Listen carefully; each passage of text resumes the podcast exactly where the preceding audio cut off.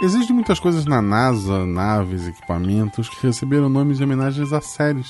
Star Trek, Star Wars incentivou muita gente a querer trabalhar com o espaço. Por mais que as séries sejam extremamente mentirosas e que estejamos muito longe de ter um sabre de luz ou da paz entre todos os povos, Star Trek, Star Wars e outras séries e filmes sobre ficção científica tiveram um papel fundamental na vida de muita gente. O mesmo podemos dizer para as séries médicas. Muita gente virou médico, enfermeiro, graças às séries que assistiam na TV.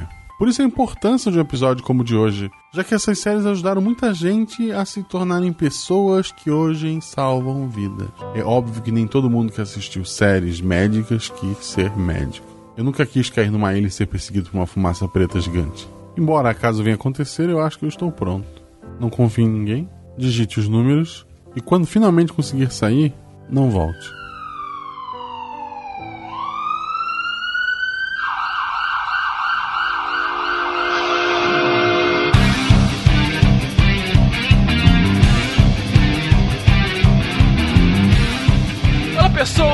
Malto Fencas, diretamente de São Paulo e sempre, sempre é lupus, mas nunca é.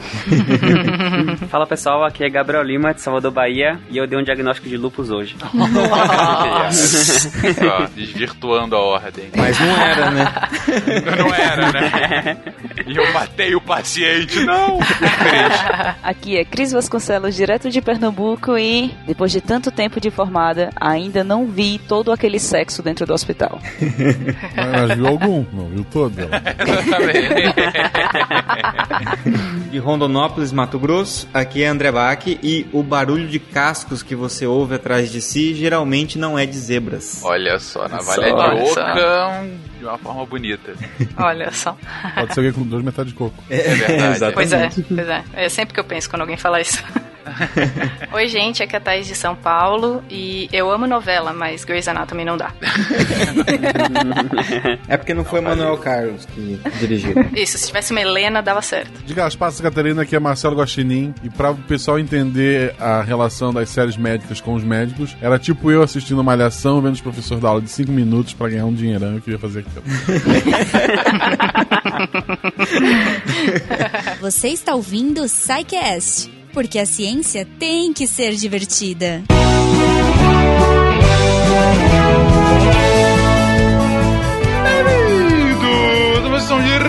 Bem-vindos a Psycast. Eu sou o Fencas e hoje, mais uma vez, estou roubando o lugar de nossa querida Goma. E venho aqui trazendo recados de suma importância para você, jovem ouvinte que nos acompanha nesse, nesse cast maravilhoso sobre séries médicas. Gente, que delícia que foi gravar esse cast.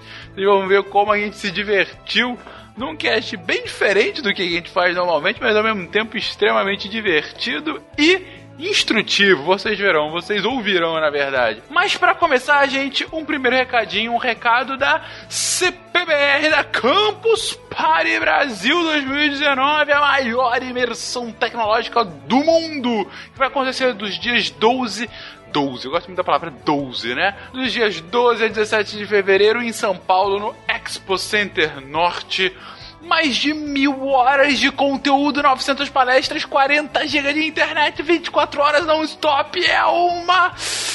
Ai meu Deus do céu, estou muito animado falando sobre isso, porque, gente, é muito divertido, sério. Pra quem já esteve na Campus Party sabe que é um evento magnífico, sabe que é. É o. É o ápice da cultura nerd raiz, da cultura nerd moleque, da cultura nerd, sabe, puta, futebol com chinelinho de dedo e latinhas demarcando gol, sabe qual é? é não, falando sério, para quem curte muito essa cultura, esse tipo de espaço em que você tem uma troca muito grande entre os campuseiros e entre os palestrantes e os campuseiros e aquela imersão, uma imersão que é um ambiente único. Para quem curte esse tipo de imersão, não há ambiente melhor, não há espaço melhor, não há momento melhor do que a Campus Party.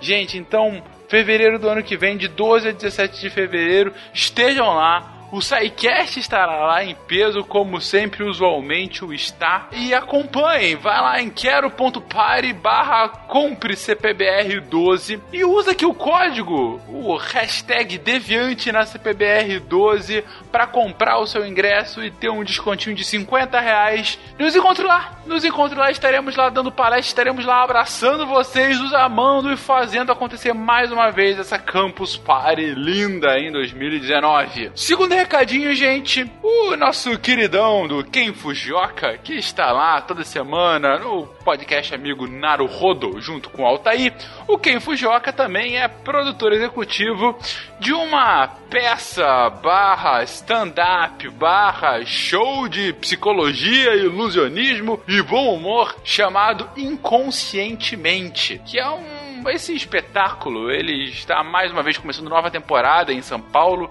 no Teatro Vira da Lata. A gente teve a oportunidade de estar lá presente no ano passado. Gente, é muito interessante, é bem bacana, é bem intenso, você realmente fica se diverte ao longo do show. Os caras é uma dupla que mistura, é uma dupla que auto-intitulada de mentalistas, que brinca muito com a psicologia da galera, com vários truques de ilusionismo e, e nossa, vale bastante a pena. É um, um tempo muito bem gasto, um dinheiro bem gasto. Você sem dúvida vai ficar no mínimo encucado com as coisas que lá eles fazem. Então eles estão começando uma nova temporada agora em 2019. Vejam lá em inconscientemente.com.br para quais são as datas dos shows deles, sempre aos sábados no Teatro Vira da Lata em São Paulo. E você, querido ouvinte do SciCast, caso queira ter um descontinho maroto, use o código SciCast2019 na hora da compra que você garante lá um descontinho para o show. Recomendo fortemente a galera de São Paulo. No mais, aqueles recados de sempre. Se você quiser continuar apoiando esse nosso programa lindo, vá lá no Patronato do SciCast, no Patreon, PicPay ou no Padrim. E se você quiser mandar um recado pra gente, contato.sicast.com.br ou deixa aí seu comentário no post desse episódio. É isso, gente. Recados já estão ficando grandes demais. Fique aí com o seu episódio de séries médicas. Um beijo pra você. Ah, e um feliz, um felicíssimo Natal na semana que vem. Beijo, gente. Até amanhã. Até amanhã não. Até semana que vem.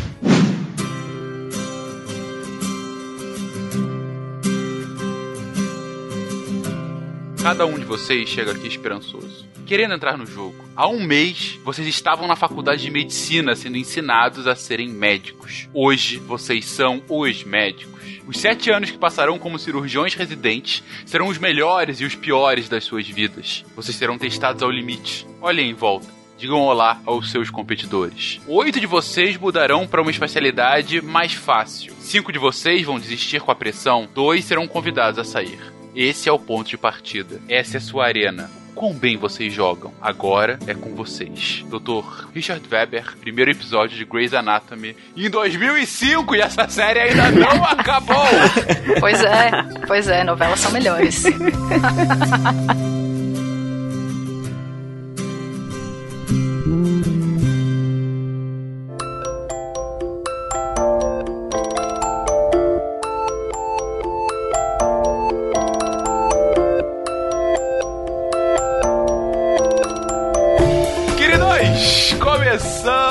aqui uma discussão, talvez a discussão mais importante da história do SciCast. Mentira. Não, é, é assim, é assim. Quem aqui assiste Grey's Anatomy antes de qualquer coisa? Eu levanto a mão aqui. Eu levantei a mão. me Eu assisti umas duas temporadas.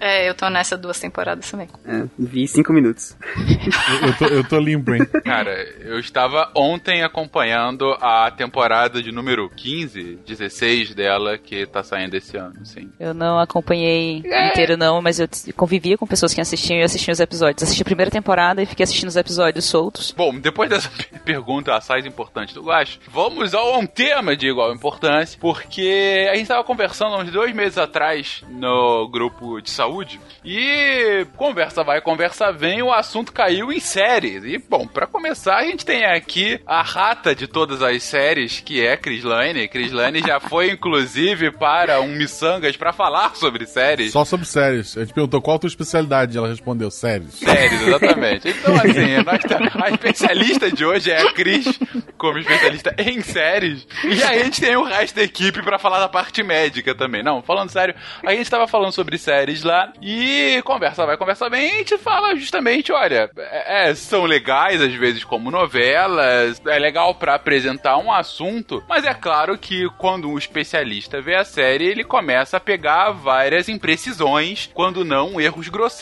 né? E isso em qualquer tipo de especialidade. Tem que lembrar, por exemplo, da clássica cena, não lembro exatamente de qual foi a série, mas é uma das séries policiais, sei lá, CSI, sei lá, alguma coisa, Special Victims Unit, sei lá, alguma dessas, em que eles estão caçando hackers pelo computador e aí um policial fala, eu preciso de ajuda. E um segundo policial senta ao lado dela e começa a teclar o mesmo teclado. Porque duas pessoas teclando o mesmo teclado digitam, sem dúvida, muito mais rápido pra capturar o hacker perigoso. Ah, No emulador do Mega Drive dá pra configurar pra jogar de dois no mesmo teclado aí. É, pois é, acho que não era essa a intenção, mas vai que eles estavam em algum emulador. O ponto é que essas imprecisões técnicas em séries, em geral, são comuns, como a gente colocou na própria introdução do Guacha comentando de Malhação. Mas a gente, bom, tá- estávamos no grupo de saúde e quisemos nos focar aqui nas séries médicas, né? E aí eu pergunto, gente, por que a gente precisa falar das séries médicas? Digo, é, por que as séries médicas, ao mesmo tempo, são relevantes, chamam a atenção, e por que, que é necessário um episódio desses no SciCast? Antes que as pessoas desliguem e vão ouvir alguma coisa de muito mais importância. Não é necessário, né? Só queria deixar registrado que não é. A gente faz porque é divertido. Não é necessário, mas acreditem, É? vai fazer sentido, gente. Vou dizer aqui porque é. Acho que uma das coisas que a gente mais dá valor dentro da ciência, por mais que isso não seja o, o ponto principal da ciência, mas a gente dá muito valor, é publicação. É necessário a gente publicar. E eu, se você colocar Grey's Anatomy no Google Acadêmico, você vai ver inúmeras publicações com o nome Grey's Anatomy. Não a, vou citar também a Anatomia de Grey, mas a, a série médica mesmo. E um dos artigos que eu vi é Dramas médicos na televisão, um breve guia para educadores. E na metodologia desse artigo, eles fizeram o trabalho de assistir 177 episódios de dramas médicos, que deve ter sido horrível fazer isso. Tem um monte de gente que faz isso sem, ganhar nada depois. Né? Exatamente, essa é a metodologia do seu trabalho. Assistir 170 episódios da E série. eles colocam vistos sistematicamente e analisados. Isso.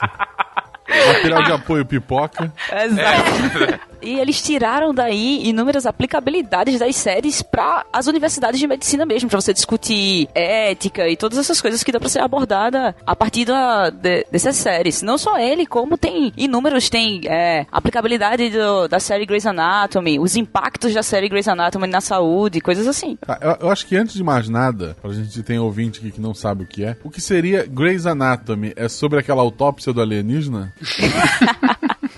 Olha, ia- eu acho que seria melhor se fosse a autópsia do alienígena. Oh, preconceito. Desculpa, desculpa. Quase tão verossímil quanto. Isso que a Cris falou, da importância. Às vezes a gente, hoje, obviamente, gente- o objetivo é mostrar o que tá de errado e tudo mais, mas não é, é isso que você mostrou o valor educativo, didático disso. É que, assim, mesmo um episódio contendo vários é, problemas, ele não deixa de ser útil didaticamente, porque você pode muito bem apresentar esse episódio e usar de maneira didática com, com os alunos, mostrando aquilo que faz sentido e aquilo que não faz sentido. Essas duas coisas podem ser abordadas com, com alunos, por isso que isso acaba se tornando popular. E chama atenção, porque o pessoal assiste, né, e tudo mais, e, e gera do- duas, dois lados, né? Um lado torna mais glamuroso, digamos assim, esse, esse lado médico, assim como as séries policiais também tornam mais glamuroso o lado da perícia criminal, que é bem diferente daquilo, e ao mesmo tempo tem um lado que também desperta o interesse para, né, e ajuda às vezes valorizar al- a- de alguma forma a área, que é o que aconteceu também com a perícia criminal de alguma forma. As pessoas passaram a se interessar pela existência de um cargo de perícia criminal, por exemplo. Então acaba tendo uma forma positiva e negativa de se lidar com isso, né? É, porque, por exemplo, uma série médica pode levar um paciente muito fã da série, que não entende nada de medicina, a, sei lá, a querer que o médico faça um procedimento que não existe, ou que leve ele pra jantar depois de, de operá-lo, sei lá. Ah, então vocês já colocam que tem algumas publicações que acabam, ah, ah, enfim, abordando direta e indiretamente o assunto, outras em que o próprio tema de estudo são as séries médicas. O que me assusta um pouco, que se eu não me engano, no passado, uma pessoa, o cara foi preso no Brasil porque ele tava se fingindo de médico, falando que ele tinha formação de 10 anos de Grey's Anatomy. Então, assim, se a ciência é feita dessa forma também, a gente tá em sérios apuros. Não, mas falando sério, é interessante, de qualquer forma, observar como que os médicos são observados a partir da lente dos outros, e entender como é que é, ou pelo menos é, é, entender por muito longe como é feita a medicina, né? Ah, e claro, com um drama no meio e coisas do gênero. Mas em geral, gente, o que, que é verdade e o que, que não é verdade nas séries como um todo? Digo, onde que elas mais erram e onde que elas mais acertam quando vão falar sobre medicina na TV? Só de iníciozinho assim de um erro, que não é nem um, um erro, que eu sei que nos Estados Unidos eles usavam muito, mas aqui no Brasil eu pelo menos não vi. Page. Quantos médicos usam aquilo, cara? Que eu nunca vi aqui no Brasil. Só que o negócio é que eles realmente usam lá até hoje. Os- e são os mesmos de 20 anos. Eles usam carta e cheque, pelo amor de Deus, gente. Inclusive, as duas coisas ao mesmo tempo. Eles mandam o cheque pela carta. Mas é, eu conversei com uma amiga minha que trabalhou em Memphis e ela disse que realmente lá, ainda hoje eles utilizam. Eles têm, poucos têm, eles usam mais o celular, mas eles ainda usam. Que coisa. O Pirula deve ter um pager. Eu queria deixar isso. Pirula, eu acho que o cara que quer. O pessoal da Google deve ter um contato com ele direto. Quando precisa dele, manda uma mensagem no pager. Dos erros, de fato, então, e não o que parece ser erro. O que, que a gente pode citar? Ter um pager é um erro. Claro. Depende. Além disso. Ah, mas eu acho que o principal erro que a gente vê nas séries médicas, e em sua grande maioria, né, na grande maioria das séries, são os, o posicionamento, os cargos e as especialidades deles. Isso quanto o que um médico faz no hospital, o que um especialista faz no hospital. Porque, por exemplo, em House e Grey's Anatomy, os médicos estão lá, são maqueiros, são quem faz o exame, eles que tiram sangue do paciente, que na- quem faz isso é a, a enfermeiro e afins, e eles acabam tomando todo o posicionamento do, do que seria a equipe, a equipe de saúde inteira e acaba ficando só na mão dos médicos, e que não é assim na vida Eles real. têm, eles têm registro em todos os conselhos, eles têm. É. É. É, no House isso fica muito, né? Quem que sofre com isso? Figurante? Emprego? Sem ter o que fazer? No House isso fica muito evidente, porque você vê o Chase indo fazer ressonância, indo olhar teste de sangue, vendo milhares de coisas ao mesmo tempo. Não tem como eles serem especialistas em tudo isso, sabe? Em todos os tipos de exame, todos eles têm uma especialidade e exames associados a essa especialidade. Agora, não tem como ele ser espe especialista nisso tudo e também mascara um pouco as equipes multidisciplinares. Isso já é um problema, porque é- é- já são pouco reconhecidas é, os outros profissionais. E aí você ainda tem isso é, catalisado pelo episódio, né? Exato, e não é nem pra não ficar assim, ah, mas e se eles quiserem realmente focar nos médicos, por exemplo. Mas, cara, ah, existe equipamento que você precisa estudar muito pra usar aquele equipamento. Equipamento de, de ressonância, tomografia, não é uma coisa que o médico sai a- e sabe fazer, sai da faculdade e sabe mexer naquilo. Sem contar que em House ele, eles começam uma menina a fazer estágio, uma menina dos primeiros períodos de medicina, e ela tá lá fazendo ressonância de boa, mexendo num equipamento que é caríssimo. Eu acho que é um dos equipamentos mais caros que tem no hospital, e ela tá lá mexendo no equipamento. Caríssimo, quando tá falando, gente, é 2 milhões de dólares, mais ou menos. Esse é o preço do caríssimo. Ah, que ótimo. É, então, ok, então além da questão das hierarquias e das especialidades que não são. das especialidades das funções, né? Enfim, médico fazendo função de enfermeiro e ao mesmo tempo entrando em outras especialidades, que tem outros erros crassos. Tem, e tem erro que influencia o pessoal da área de saúde, que é, por exemplo, erros de biossegurança. O bendito jaleco. Ah, Cara, o bendito jaleco, eu vejo gente, médico, saindo, indo pro restaurante com o jaleco, dá vontade de fazer, ei, tá vendendo pipoca? Entendeu por quê? Pipoqueiro. Você não vai com o jaleco, pô. é verdade, pipoqueiro também tem jaleco. Já falei mil vezes para as pessoas, você é pipoqueiro? Então vamos guardar esse jaleco no laboratório, vamos.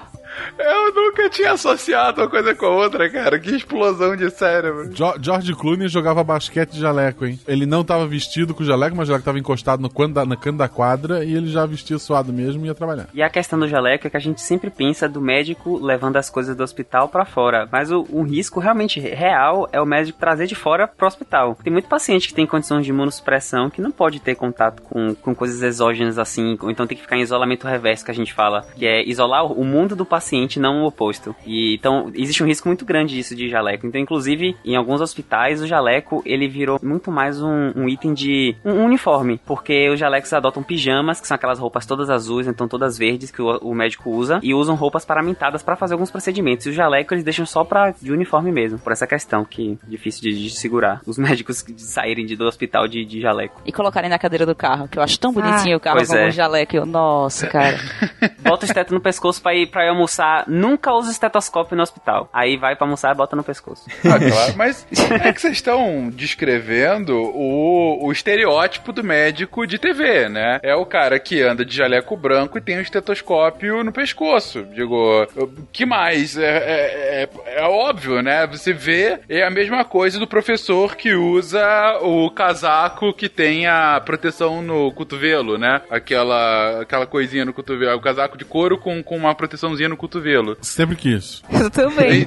Não é, porque, enfim, mas a diferença é que se ele usa o casaco e entra na classe, ele não leva bactérias que podem matar os alunos. Ele só é um estereótipo de professor. Mas isso influencia, Fencas. A gente vê na TV, acha bonitinho e você vê o pessoal do primeiro período não quer tirar o jaleco pra nada. Vai na esquina e com o jaleco. Beleza, que beleza. Aí vai a pessoa, como disse o Bach agora, com sem qualquer tipo de imunidade e é recebida com todos os tipos possíveis de, de, de corpos estranhos, possivelmente. Mas aí já tá no hospital, gente. É pra isso que tá no hospital.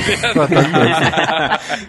Afinal, é pra isso que serve o hospital. Any of you guys go to dog routing or improv sessions? Everybody lies. E uma coisa que eu sempre achei maravilhosa, maravilhosa, eu bati o olho aqui na pauta e falei, cara, isso é muito verdade. Gente, se a pessoa tá morrendo, é só dar choque nela que ela ressuscita, não é isso? Não é assim que funciona? É praticamente Ah, o é Frankenstein, né? Não é, cara? Ela tá morrendo e aí de repente fica aqueles sem sinais vitais e você dá um choque e o coração volta a bater e ela acorda na hora e tudo fica feliz. Aí você grita um It's Alive, tá, sus- tá pronto. É, essa parada do, do- da ressuscitação cardiopulmonar é, primeiro que um mito que existe com todo mundo, que é aquela linhazinha isodifásica, que é só uma linha contínua e dá o choque. Ali a gente nem pode chocar, na verdade, que ali é uma sistolia. O que é que o desfibrilador, o choque que a gente dá, é pra organizar o ritmo do coração quando ele tá bugado, ele tá batendo meio torto. Que aí tem a, tem a fibrilação ventricular, que é quando ele começa a, a bater, só que não consegue empurrar o sangue, ou então ataque cardíaco ventricular. Quando tá em assistolia, não se choca o coração, porque você não vai organizar uma coisa que não tem, você só fica fazendo a- a compressão. E sobre voltar magicamente, quem já fez uma parada, quem já participou de uma parada sabe que é exaustivo, porque cansa muito fazer compressão é, certinho. É, tem alguns ritmos, você tem que comprimir de 100 a 120 vezes por minuto. E a, o índice de retorno depende muito da causa base, né? Não é fez, voltou, não. É muito comum, dependendo da causa base, não voltar. É mais comum não voltar do que voltar, inclusive. Não voltar é uma é é uma Eufemismo. forma bonita de você, é um eufemismo Para de- dizer que morreu mesmo. morreu, é, beleza, então. E o irônico é que o ritmo que você tem que, que fazer as compressões no peito é daquela música Stay Alive. e eu só conseguia fazer isso cantando a música na cabeça. Era horrível, porque eu só Nossa. conseguia fazer se a música tivesse na cabeça. Meu Deus. A- a- As pessoas em volta vendo a pessoa morrendo e tá lá mesmo. Mas devia ter então equipamento de som na sala já embutido, tocando direto pra já orientar todo mundo. Isso, já. isso. Tem uma playlist no Spotify chamada Musics to Do CPR, que são Meu só Deus. músicas com batimento de entre 100 e 120 pra você ir praticando. Cara, que demais isso. Caraca, excelente, excelente. Na faculdade a gente faz um boneco que informa se você tá fazendo certo ou não. O boneco tá com a calça boca de sino, inclusive. Nessa hora desce o globo de luz, né? Caralho, a ressurreição. Aí desce o globo de luz. O bonequinho tá com uma mão na cintura, outra estendida, né? Eu chorei aqui. ele fica com um nívelzinho do lado, mostrando vermelho, ficando verde pra saber se você tá fazendo certo. E se eu parasse de cantar a música da cabeça, Ele ele, morria. começava a ficar vermelho e o professor ficava do lado. Ele tá morrendo, ele tá morrendo, ele tá morrendo. Aí eu voltava a cantar e conseguia fazer no ritmo. Ah, Então o pessoal que é músico, coisa- baterista, etc, vai se dar bem, cara, fazendo isso aí. Isso. Ritmado. Ou, ou você tem um desfibrilador portátil ou aprende música, gente. É Não, o desfibrilador não serve. Você tem que fazer a, a ressuscitação cardio primeiro. Ah, o desfibrilador ah, só serve ah, se o coração ah, filme. E ó, outra coisa, outra coisa que é uma, uma coisa também que tá no imaginário. As compressões é pra evitar, é pra fazer o papel do coração. Então você vai ali e empurra. Só que a compressão geralmente não faz o paciente retornar o ritmo. O coração não volta a bater por causa da compressão. Então a compressão é um método de manter ele vivo enquanto você faz as outras coisas. Que é injetar adrenalina, dar o choque se for necessário, etc, etc. Que a gente pensa, ah, faz a compressão aqui. Não. A compressão que você tá fazendo, você tá empurrando o peito pra empurrar o sangue, pra principalmente proteger o cérebro. Enquanto busca o desfibrilador, etc. Inclusive uma coisa é, importante aqui é pra, pra vida. Se você ouvir alguém caído na rua, você chamar, a pessoa não responder, você liga pra SAMU e pede pra trazer o DEA, que é o desfibrilador automático. O cara vem de moto e traz, porque é isso que realmente salva o paciente. As compressões é só pra manter ele sem sequelas por mais tempo. Uma coisa que você vê muito na, na, na série, em filme, é as pessoas fazendo cinco compressões, mais ou menos, e duas ventilações, que é soprando. Você tenta colocar ar pra dentro da pessoa, né? E é muito mais compressões. Não são só cinco, você fica fazendo compressão e depois você ventila. Ah, o protocolo pra rua, quando você você tá na rua, é 30 por 2. São 30 compressões e duas respirações. Se for possível, fazer a respiração, né? Porque senão você só faz compressão. Aí no hospital, que você nem para de comprimir, na verdade, no hospital o paciente se entuba ele e comprime e ventila ao mesmo tempo. Não, e é legal lembrar que nas séries eles mostram só o finalzinho dessa parte da, da, da ressuscitação, né? E eles falam, ah, tem a hora do óbito tal, que tá lá a pessoa em cima fazendo a massagem tudo. E daí a pessoa fala que ficou 40 minutos fazendo a massagem, sabe? Então aquilo é meio tenso da gente olhar, porque eles fazem essas cinco massagens, as duas ventilações e acha que não deu mais, não tem mais o que fazer. Só que a hora que a pessoa fala 40 minutos, você tem a, a dimensão do que, que foi aquele evento todo, sabe? Eles mostram só o finalzinho ou quando a pessoa realmente volta. Outra coisa que você vê é o pessoal dobrar o braço pra fazer a compressão e, na verdade, você faz isso movimentando as costas. O braço fica reto. Se você ficar dobrando o braço, você não consegue fazer nenhum minuto daquilo. E é como o Thaís disse, às vezes você passa 40 minutos fazendo aquilo. Você tá esperando socorro. É, meu, por exemplo, o professor que me deu aula de socorros e urgência, ele já chegou a passar 45 minutos fazendo compressão na pessoa. Você sozinho Caralho, lá. ele é um guerreiro. Então, foi com as costas, tinha sido um acidente, o, a ambulância não chegava e ele ficou 45 minutos fazendo a compressão no coração do cara. Cara, eu já fiz na rua já, eu voltando da faculdade umas 10 da noite e teve um acidente, a mulher tava parada. Eu por 10, fiquei- eu fiz 10 minutos sozinho de compressão e eu já morri de cansaço. Eu fiquei com a- a- os braços tremendo. Imagine 45 minutos. É isso. Ô, gente, vocês têm que ter uma noção. É, pensa no ritmo. Editor, você, conhecemos você, você já está tocando, tem a live no fundo. Querido ouvinte, ouve o ritmo da música e ouve a batida. Tan, tan, tan, tan, tan, 45 tan. É nesse minutos no seu travesseiro, vai, 45 minutos, exatamente, mas não é batendo como se fosse um- uma tecla de piano no, no peito da pessoa. É empurrando, de fato. Faz isso nesse ritmo. Tan, tan, tan, tan, tan, por 45 minutos. Se você passar dos 5, você já é muito bom. Isso aí já, Imagina, já, já cara. pode marcar lá como feita a sériezinha de hoje, tá bom. É Impressionante. isso, cara. É, dá, dá bastante trabalho fazer isso. E a série não mostra isso nem um pouco da, da realidade, do, do, do cansaço, do quão é difícil, porque Até porque se fosse 45 minutos de uma pessoa fazendo compreensão, Não. ia ser de É o fato, episódio. o episódio mais chato do mundo, mas Não, esse não, você, você tem técnicas pra fazer, mostrar a passagem de tempo, né? Eu sei, tipo assim, o cara brincando, suar, cansar, trocar a pessoa, alguma coisa assim. Porque. E outra, eles fazem cinco, aí o paciente não volta, ah, morreu. Pô, não é só cinco que você faz e o- morreu. Ó, hora da morte, pessoal, todo mundo se pegando agora na sala. Bora, acabou aqui. Exatamente. Gente, que mais? Que mais a gente tem de uma grande diferença entre o que a gente vê na TV e o que de fato é na realidade, séries em geral? Fenka, saiu artigos falando, por exemplo, de pessoas que fizeram procedimentos errados baseados em séries médicas, como por exemplo, traumatismo, coisas assim, ou pessoas que esperam que, uma, que algo reverta de uma forma tão rápida como reverte na TV e não é daquele jeito. Putz, ou seja, você viu na série que se eu fizer tal coisa, o resultado vai ser rápido dessa forma, então eu faço e eu só ferro o paciente de fato. É, sem contar que, por exemplo, a, o mesmo, a gente tá falando de, de ressuscitação cardio aqui. Na série, você faz ressuscitação cardio, em grande maioria, o paciente volta, e não é bem assim. Ah, em, em sua grande maioria, o paciente não volta, e quando volta, a grande maioria dos que voltam, voltam com sequelas. A coisa não é tão bonitinha como mostra na série, entendeu? Acaba gerando uma expectativa muito grande, né? Num grande público sobre, ah, fez, voltou.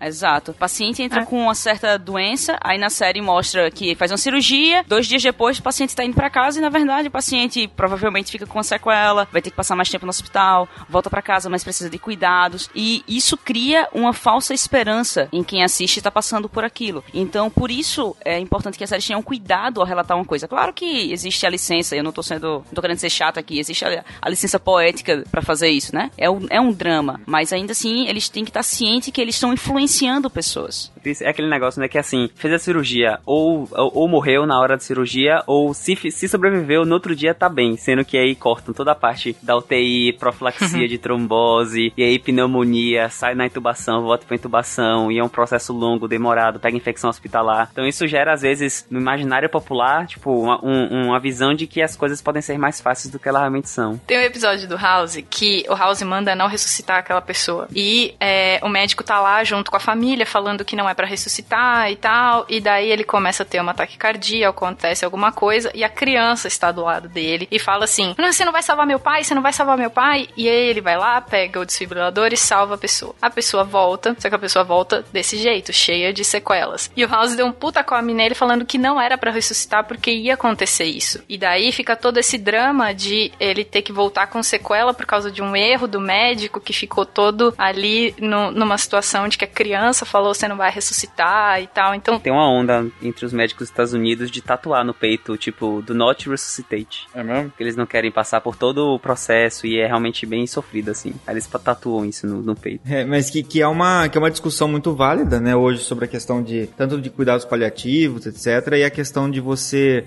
é, não aceitar a morte ou, ou, encarar a morte dentro do ambiente hospitalar como um fracasso, né? E isso acaba levando a, a, a isso que eles, um termo que eles cunharam de distanásia, né? Enquanto existe a eutanásia, existe a ortotanásia, que seria a morte do, do melhor jeito possível, você tem a distanásia, que é uma morte de um jeito que ninguém quer morrer. Né? Então, se você. Qualquer pessoa que se passe imaginar como que é o momento da minha morte, todo mundo sempre pensa: ah, eu queria estar dormindo, ah, eu queria né, ter visto minha família, eu queria estar na minha casa. Ninguém imagina, ah, eu gostaria de estar morrendo num hospital em que me ressuscitam e voltam, e eu morro de novo, daí volta, e depois eu fico dependendo de aparelhos e etc. Né? Então vai uma discussão muito mais longa, realmente. Outra discussão possível, por que, que o filho da, do cara tava no meio da sala de cirurgia? É, exatamente.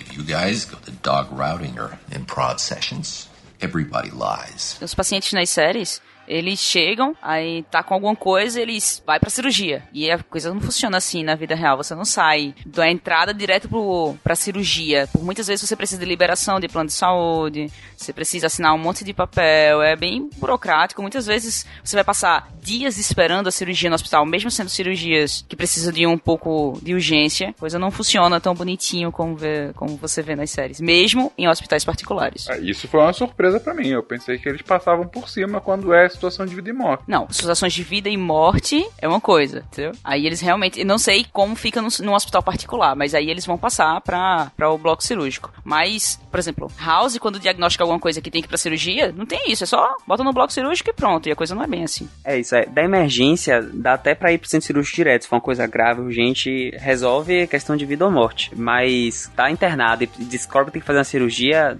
aí sim, realmente demora muito tempo. Tem que pegar o termo de consentimento, aí ver como é é que é a cirurgia, ver os materiais, etc, etc. Demora um pouquinho. Principalmente é, no Brasil e principalmente em alguns hospitais que não tem tanto, tantas condições financeiras. Às vezes, o dinheiro público a gente sabe que às vezes não chega e aí realmente demora bastante. Tá, mas e, e fora do hospital? Aquela cena clássica da pessoa passando mal e o médico gritando: Eu sou médico, traga uma caneta Bic e uma faca lavada. É, Ah, a caneta Bic realmente ajuda. Dá pra fazer até uma cricotireoidostomia com a caneta. Caneta Bic tem no ER um episódio com isso. Dá pra fazer realmente. Mas eu não recomendo fazer, a não ser que o paciente, o paciente esteja sem respirar. A não Mas ser dá. que você saiba o que E você tá urgência. fazendo também, é bom. É, sabe onde é que fura. É, não é furar feito faz na série que enfim a caneta, não, entendeu? Tem que ser um lugarzinho muito certinho, tem que fazer uma, um. cortar primeiro pra depois colocar a caneta. Deixa eu entender essa fase do Gabriel aqui. Ele fala: Eu não recomendo a não ser que o paciente esteja realmente sem respirar. Por que diabos ele faria isso se o paciente estivesse respirando? Estivesse respirando. Ah, não, Porque às vezes deixa eu ver se funciona mesmo. o paciente tá desacordado e fala assim: ah não, tá desacordado, eu vou aqui furar a garganta, ver se Ah, eu, sempre quis, eu sempre quis pôr uma Bic na garganta de alguém. Pô, é bom avisar, né? É bom avisar. Eu acho que eu vou tatuar no meu pescoço, não perfurar com uma Bic. Tem um episódio do ER que o, que o George Clooney faz isso, exatamente. Tem um menino que tá afogado e tá se afogando no, no rio perto onde ele tá correndo, e aí ele vai lá com uma caneta Bic e faz uma tracostomia na hora na criança. É o George Clooney, né? né? Não à toa hoje ele fica vendendo café.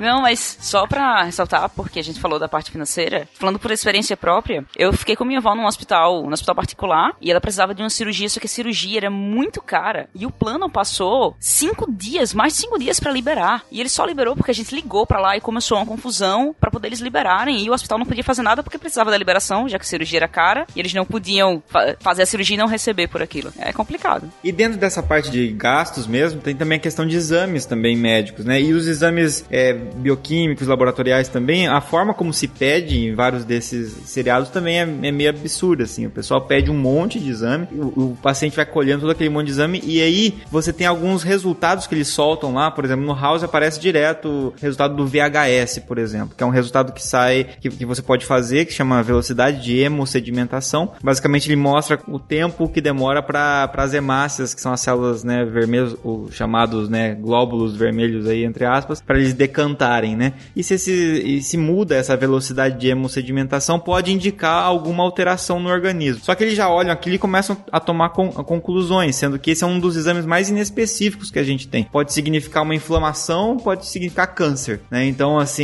é, é, você precisa de Ah, muitos ótimo. outros exames para confirmar isso, né? E, e o que mais me chama atenção e mais me deixa assim, é, quando eu, que- da- das coisas que eu mais reparo, porque a minha, minha formação é em farmácia, eu acabei indo mais para área de análises clínicas na graduação, é a parte de toxicologia, né? Então chega o cara lá que, sei lá, o House ou qualquer outro médico de outra série médica desconfia que esteja intoxicado e fala assim: façam o exame toxicológico, né? É o exame toxicológico. Então, e, e aí, ah, deu negativo para toxicológico. Não, não é assim que funciona. Não existe um exame que detecta automaticamente que substância tem no seu corpo, porque são substâncias químicas, né? Poderia se identificar várias. Então você tem que direcionar qual substância você está ou quais substâncias você está tentando detectar. Então, ah, eu imagino pelas características clínicas que isso aqui é uma intoxicação por heroína ou é uma intoxicação por cocaína. Então você vai ter que pedir, ó, eu estou querendo o exame toxicológico para cocaína, o exame toxicológico para tal substância. Se der negativo, né, quer dizer que não tem aquela substância, mas pode ter outras ali que são menos comuns, por exemplo, ou que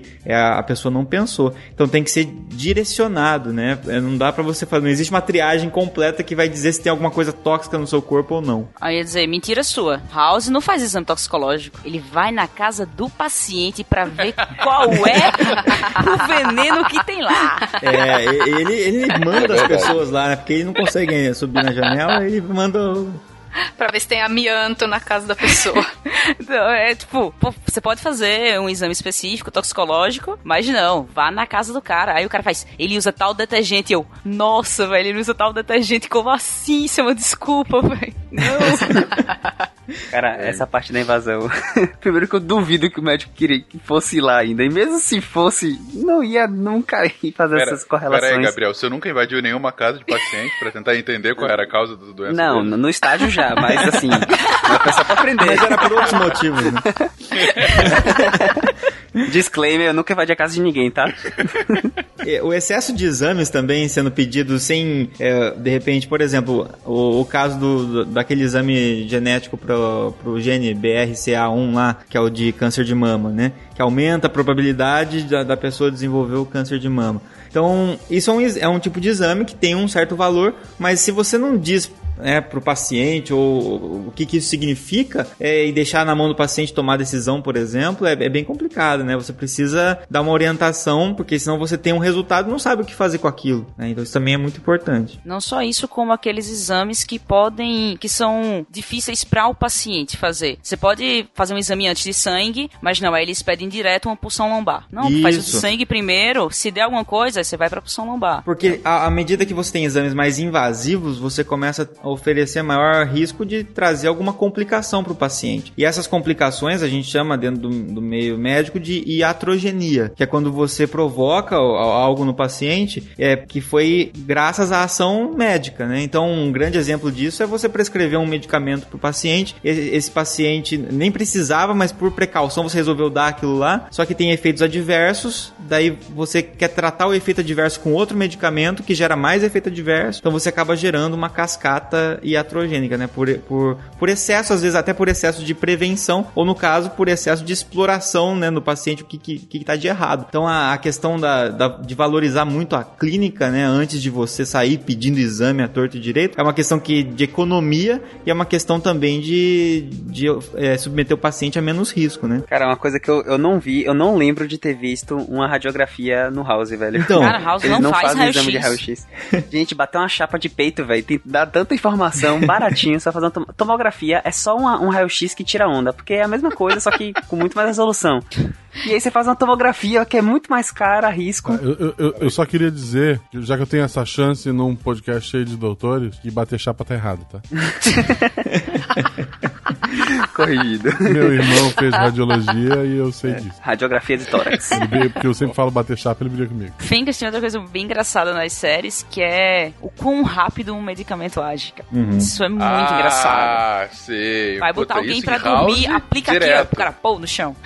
Sim, com não, certeza. não existe farmacocinética, né? Que a gente discutiu no podcast de, de fármacos aqui, né? Demora um tempo para chegar até o sítio de ação, né? O, o fármaco tem que chegar até o seu local de ação. Nem, mesmo que seja intravenoso, você acabou de colocar direto, né? Você pulou as etapas, a etapa de absorção, ainda assim ele vai ter que percorrer um caminho e se difundir por membranas até chegar no seu receptor, né? Vai ter o metabolismo, pode ter efeito de primeira passagem, aí vai se disseminar pelos tecidos para atingir concentração. Se for via oral, é, é, é um caminho Se bem for via longo. oral, demora muito mais ainda. Cara, e os antipsicóticos que eles aplicam no músculo, porque tem uma briga em House mesmo, tem uma briga ah, no, dentro da sala e ele vem e aplica no braço do cara. Pá, quando termina de aplicar, o cara cai, entendeu?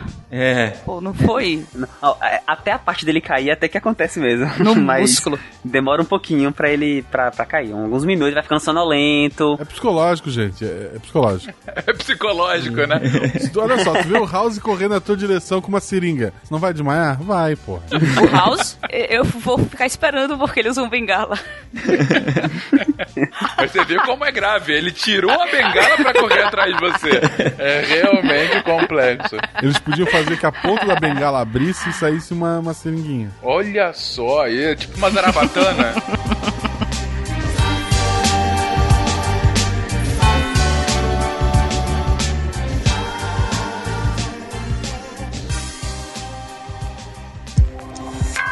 Doutor House. Mas, gente, vocês estão aqui falando coisas genéricas de séries. Estão falando de erros comuns. A galera tá aqui pra ver as críticas pesadas. Querem ver você falando mal de House, de Grey's Anatomy, de ER. É pra isso que as pessoas ainda não desligaram esse podcast um pouco pouco usual do SciCast. Então comecemos com Doctor House, que possivelmente é a série que mais entra, de fato, em causas de sintoma, em desenvolvimento de doença, porque, enfim, é uma doença por episódio. A gente estava discutindo isso antes de começar a gravação, então eu estou roubando a ideia de quem falou isso originalmente, mas é verdade, como ele tem mais tempo para desenvolver aquela doença, ele tem mais tempo para errar também. E é isso mesmo, House erra muito, gente. Vou começar pela ética, né? Porque ele é. Mas ele é processado também por causa disso. Sim, a primeira temporada inteira ele é processado, se eu não me lembro bem. Eu gosto de focar, é, Fencas, no primeiro episódio, porque eu acho que quem não assistiu as séries é mais fácil ela assistir o primeiro, ela não perde nada. E naturalmente você encontra mais erros desse primeiro episódio, porque as séries contratam médicos, enfermeiros pra participar, pra dar apoio, mas eu acho que o episódio piloto pode ser que não tenha tido esse apoio. Aí você encontra bastante erro no episódio piloto. E o de House é bem engraçado, que pra quem lembra, é uma professora que tá dando aula, e aí de repente ela não consegue mover os braços, começa a falar confuso e ela cai e começa a convulsionar, o que é normal em Como House. todos. É. Todos os pacientes de House ou desmaiam ou convulsionam. Se alguém encontrar um episódio que, é o, que o, o caso principal, a pessoa não desmaiou, por favor, manda pro Derivados, que eu não lembro. Mas ainda que convulsionar com uma certa frequência, até que é uma coisa que existe com uma certa uma frequência maior realmente, né? Comparado com se você considerar que cada dia no, naquele hospital é um caso raríssimo que nunca se viu, convulsionar todo É. dia tá, tá, tá normal até. Tá, tá ok. Tinha que estudar aquela cidade, né? Exatamente. Por que tantos casos naquela região? É, ali também começou os X-Men. Mas, o que que tem no primeiro episódio demais? Mas aí eu achei engraçado que nessa hora você é apresentado a House, você conhece House, conhece o Dr. Wilson, né, o, o melhor amigo dele, o oncologista, e ele, pe- quem pegou o caso foi o Wilson. E ele disse que a paciente, os três exames para câncer que deram negativos, que ela não tem histórico familiar de câncer e que a paciente não vive em um ambiente de risco e ela não está respondendo à radioterapia. Aí eu fiz, peraí, ela no exame não tem câncer, não tem histórico, não vive no ambiente de risco, por que ela está na radioterapia? Por isso que não responde. né? É. Que que é- qual que é a resposta que ele tá esperando? Que ela morra, né? Ela não tem câncer, tá botando na rádio por Ela quê, não tem véi? câncer. Ela não tem câncer, o que é que eu vou fazer com ela? Radioterapia. não, Por que não? por que não, né? Pagamos por aquele cenário, vamos lá. Põe ela lá. A, a- a radioterapia, ela é muito associada com a cirurgia. Então, no- normalmente a gente fala, em alguns cânceres, por exemplo, câncer de próstata, a gente fala que um é o resgate da outra. Então, a radioterapia resgata uma cirurgia que não deu certo e uma cirurgia resgata a radioterapia que não deu certo. Porque ela é um tratamento localizado. Você mira naquele ponto ali e, e atira seus, seus, seus radioisótopos naquele campo pra fazer aquela ação. Então, você não pode fazer, ah, vou fazer ali, vai que tem um câncer. Você tem que saber onde é que você tá mirando e jogar ali. Não, não é uma coisa sistêmica assim. Como às vezes é a quimioterapia, que você pode fazer intra- intra- é, intravenoso e tem uma ação um pouco mais geral. Mas a Cris ainda não respondeu. Era câncer? Não, não era. Ah, Mas então eles tá já bom. sabiam que não era. E essa é a lógica. Agora é. Agora é, Agora né? é, por conta da radioterapia, ela ficou com câncer. É né? que eles não sabem É. tratar direito o paciente porque eles se formaram assistindo Grey's Anatomy. Ah, Crossover. Entendi. Todo mundo brincou com nunca é lupus, nunca é lupus, e na verdade foi uma vez lupus. Só que eles falaram 19 vezes na série lupus. E eles falaram 18 vezes sarcoidose, e nunca foi sarcoidose. Olha É outra doença. só. Nunca foi, toda vez eles falavam lupus, sarcoidose, e nunca foi. Na verdade, nunca foi sarcoidose. Eu vi poucos episódios, mas o plot não é. É tal doença. O episódio inteiro se descobre que não era essa doença. Não é essa a fórmula? Basicamente. Basic- de acordo com meu marido, o, resultado final só é dado faltando 8 minutos pra terminar o episódio. Quem quiser assistir, ele me mostrou isso em vários episódios. Ia dando pause. Uma boa, é uma Eu boa. não Cara, sei esse preconceito do House com, com lupus. Até Selena Gomes, que é uma cantora pop, fez, acabou fazendo transplante renal por conta de um lupus. Lupus é uma doença que existe aí, bem- não é bem prevalente, tá? Mas é- ela é uma coisa que existe e assim, você encontra, não é tão raro assim. Esse preconceito todo com lupus. Sarcoidose também é outra doença autoimune também que existe. É porque as doenças autoimunes, de maneira geral, elas. Eu, eu entendo porque o House faz isso. Porque as doenças autoimunes, de maneira geral, elas entram muito em diagnósticos diferenciais, porque elas podem dar basicamente tudo. Como é o corpo atacando o próprio corpo, onde, onde ela ataca pode ter algum, algum tipo de, de, de sinal e sintoma. Então, sempre entra no diagnóstico diferencial, principalmente se for mulher em idade fértil, sempre entra, que é uma população mais de risco, assim. Ah, será que é lúpus? Será que é anticorpo, é síndrome do anticorpo antifosfolípide, sarcoidose, enfim. E ele nunca confirma, sendo que não é tão incomum assim não, realmente ser lúpus. Olha só, então ponto pro House. Vamos também dar mérito quando mérito deve ser dado. Esse negócio do lupus foi, foi, engra... assim, foi engraçado no primeiro ano que eu comecei a frequentar o hospital. Que a gente sempre é, vinha, ia com o professor e levantava a suspeita. Será que é lupus? Será que não é lupus? E aí, sempre que era homem, o professor falava, não, é difícil dar lupus em homem. Só um em cada dez casos é de homem. E aí a gente passou o ano ano todo e no final do ano era, é, a, gente, a gente viu uns 12 ou 13 casos de lupus em mulher. E aí, no último caso, na última semana, era um homem com lupus. Aí eu falei, ah, realmente eu vi um homem com lupus, existe. Então, se tem um homem com lupus, aqui em Salvador, pode ter uma mulher com lupus lá no, na série de House. É, Mas não toda semana, né?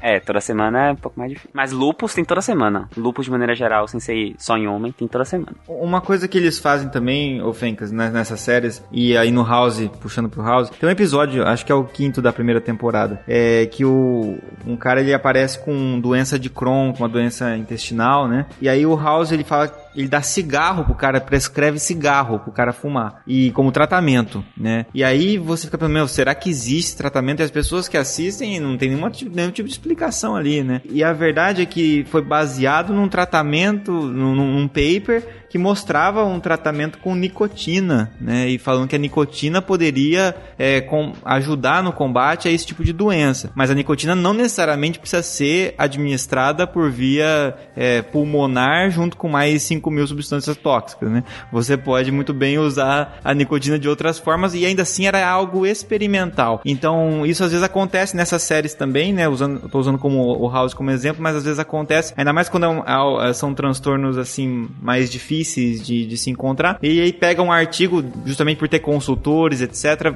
De repente mostra um artigo da área médica ali, e aí ele traduz de uma outra forma. Ah, nicotina, então é cigarro. Ah, então vou prescrever cigarro pro paciente lá na série que vai ficar legal, vai ficar interessante pro plot. Mas acaba ficando totalmente distante, que é o que acontece muito com a gente aqui na, na, na divulgação científica errada, ruim, né? Quando acontece de um, de um site é, sem responsabilidade, pega um artigo e simplesmente interpreta de uma outra forma e solta aquilo lá, e as pessoas começam a compartilhar, né? E é, e é o trabalho inverso que a gente tenta fazer aqui com o SciCast, né? Tem uma coisa muito importante que é a reprodução. Então, se uma pessoa acha alguma coisa, esse, esse, esse resultado tem que ser reprodu reproduzido em outros locais para ser validado e tal. E as pessoas às vezes pegam um artigo isolado e falam: pronto, os cientistas descobriram que é, ovo causa câncer no cérebro. E aí, quando você vai ler o artigo, nem fala disso às vezes. E, e para se tornar um tratamento, ainda assim, aí mais ainda, né? Você tem teste pré-clínico, teste clínico, você tem várias fases para serem feitas aí. Se você olha esse, esse episódio me chamou muita atenção na época, eu lembro, porque o cara prescreveu cigarro, né? Quem que vai prescrever cigarro? House. Não é nenhum de artista, né? Tem ainda um erro dentro da primeira temporada do House, que é no episódio 17 da primeira temporada, que ele faz uma cagada bem, bem tensa, que ele a pessoa chega com sinais assim de uma gripe forte, os sintomas de uma gripe forte, que pode ser tipo uma cacetada de doença que pode dar esses mesmos sintomas. Que foi o caso dessa doença que ele diagnosticou depois como toxoplasmose, né? Só que o problema não foi ter diagnosticado como toxoplasmose corretamente. O problema foi ele ter falado que o toxo é um fungo que dá Eita, nas pessoas. que beleza. Tá, então tem esse tipo de coisa. Então acho que a, a consultoria na primeira temporada, ela não foi muito boa. É, e é, uma- e é básico, né? E olha que House é infectologista, viu? Se é pra alguém não errar, é ele. Então a parasito básica não rolou, né? Mas aí deram um que? Um antifúngico pro cara? Não, deram. a- a- Tem um. Eu acho que o, o, o tratamento pro toxo é tipo um antibiótico do, do tipo. Não, porque o cara falou que é um fungo, não sei, enfim, tô fazendo a lógica, o que, que ele tá usando. Não, ele não fez um, um- um tratamento antifúngico, ele só errou no, a classificação do toxo. Faltava só 8 minutos pra acabar o episódio, gente. Não deu tempo de mostrar pra vocês. I'll bet you I can jump from this couch to the counter. Check it. Eagle! Eu acho que o pior episódio de House foi o episódio que, ah, vamos fazer sem ter o, ap- o apoio de médico ou de qualquer pessoa da área de saúde. Foi o episódio da sexta temporada. O episódio 6 da sexta temporada, em que uma menina chega, ela tá E no conversando com. sexto minuto, meia, meia, meia. Desculpa.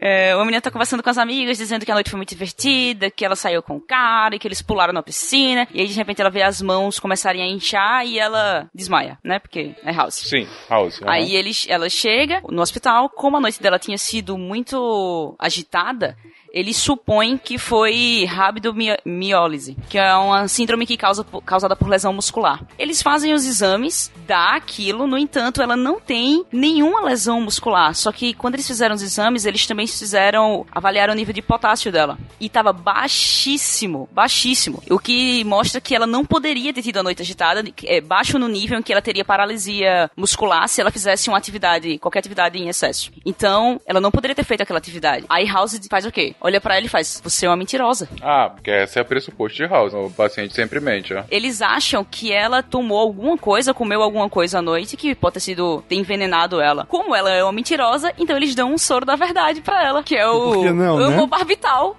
Veritaseiro.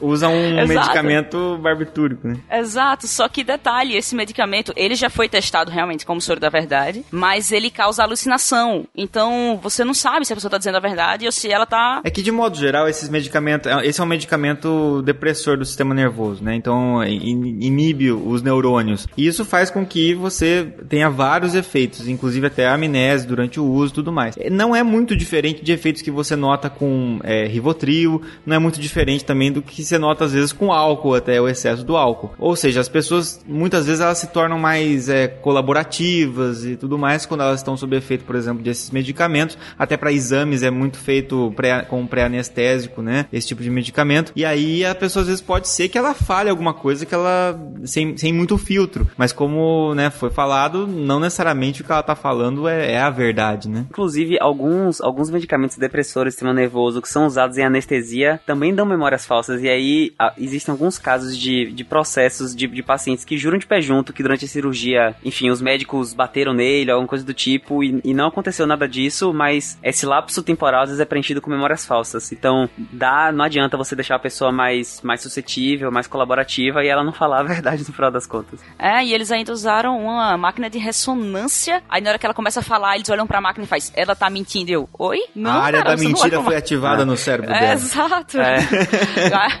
Mas aí, no final, ela, ele, ela tava com uma infecção por vibrio vulníficos, que é um problema gastrointestinal, é infecção alimentar. E detalhe, pra a infecção por esse, por esse organismo, ele te dá primeiro náuseas, vômito, dor abdominal, diarreia, aquela mesma, aquela, aquele comum de sintomas que a gente tem pra problema gastrointestinal. E ela não teve nada disso. Ela já começou com a mão inchando e não passou por esses sintomas, o que mostra que não, Ela mentiu ou não mentiu? ela tava mentindo mesmo. Ah, tá. O, o problema do House é, é bastante esse mesmo. Ele- Eles pegam, eles, ten- eles têm que florear muito e eles, eles omitem muito dos sintomas mais clássicos de determinada doença para que justamente não seja conduzido para lá, para que os médicos né, não, não, não, não encontrem a, a causa e também quem tá assistindo não faça ideia. Porque se você for da área da saúde e for assistir House, e talvez né, você já deve ter passado por isso, é muito comum você também se frustrar, porque você pode tentar chutar tudo que você quiser baseado naqueles primeiros sintomas, provavelmente não vai ser o que você tá chutando. E não vai ser também o que os médicos da série estão chutando. Porque eles omitem muito os sintomas clássicos e colocam muitos sintomas atípicos. Às vezes até sintomas que podem acontecer, mas aconteceu com um paciente, não com não é o mais comum de acontecer, né? Ah, mas isso é o que tende a acontecer em qualquer série, né? Puta, Grey's Anatomy é a pessoa que tem uma bomba dentro do corpo, sabe? Eu acho que isso aconteceu duas vezes na história, se muito. É que nem Scooby-Doo que esconde, aí no final, ah, lembra que a gente viu aquilo, eles não mostraram, e eles descobrem quem é a pessoa. Porque existem vários tipos, né, de forma de construir essa narrativa, mas às vezes a narrativa ela vai dando pistas muito claras, assim, mas é, pistas relativamente claras, e quando você volta, você entende exatamente. O do House não é assim, se você começar a assistir, daí você fala, ah, agora faz sentido. Fala, não, é, não, é, não faz muito sentido ainda, muitas vezes. Você mentiu pra mim, episódio. Foi basicamente isso. É aquela série policial que no fim o assassino é alguém que nem apareceu no episódio. É a carta mais frustrante É, do mundo, né? Ele dá quatro suspeitos e no fim era o cameraman. Acho que pra gente fechar House, eu preciso dizer uma que eu fiquei, cara, tanto jeito dele fazer isso e ele escolheu o pior possível. Cara, essa, essa é absurda, velho. Pode contar que depois eu vou falar. Na sétima temporada, ele vai provar que o paciente está com aneurisma aórtico. E o que é que ele faz? Primeiro, explica o que que é um aneurisma aórtico. O aneurisma é uma dilatação na parede e fica mais fina. Então a, a parede incha. Imagina que você pega uma bola de soprar, você enche e aperta dos dois lados. Aí fica uma bola no meio grande. Isso é um aneurisma. É, pensa um pneu de carro que às vezes também um dos lados, um pedacinho começa a ficar uma protuberância maior porque a, a, parede ficou mais fina, né? Foi o que matou o Einstein, né? Um aneurisma da horta abdominal. Que é muito impressionante é o Bach saber a causa morte do, do Bastem. Mas tudo bem, continue. eu queria- Pois é. É, é, eu ia dizer isso agora. Isso é Eu porque... sei, agora é a hora de você fazer a sua propaganda, Bach. Ele Vamos lá. levantou a bola, Bax. Você é novo Podosfera. Ele levantou pra te contar, vai lá. Obituário. Tem uma coluna na rádio da UEL FM que chama Obituário, eu participo dela, e a gente fala da morte de, de pessoas celebridades e tal, né? E aí eu falava mais relacionado a, a, drogas de abuso e medicamentos, mas aí teve um dia que eu quis fazer um, um é até estranho falar isso, né? Mas uma sequência de mortes aí, né? Pra gente avaliar, menos, menos é, é, aprofundadas, mas daí eu falei sobre a morte do Einstein, e aí bem interessante essa questão do aneurisma da horta aí. É o, é o primeiro podcast do Brasil que as pessoas não querem ser convidadas a participar do tema. Voltando, para provar que o paciente tinha o, ane o aneurisma, ele abriu o tórax do paciente, aumentou a pressão até a horta começar a vazar. Nossa. Ah, meu cérebro. ele fez com que ele ficasse com aneurisma, é isso? Não entendi. É, o aneurisma é a dilatação. Uhum. Aí, imagina que tem um tubo e aí do nada fica uma barriga no tubo. E essa parede é mais fina. Ele aumentou a pressão, ele rompeu o aneurisma do ele paciente. Ele rompeu o aneurisma? Caralho. Ele fez aquilo que, que todo mundo não, não quer que aconteça, né? Que é romper. Que se chama aneurisma roto e tem mortalidade de 75%. Sim, ele fez isso. Mata Só muito, 75. muito rápido, porque sangra muito. E por que ele fez isso? Porque ele achava que o paciente estava mentindo? é, essa é a questão.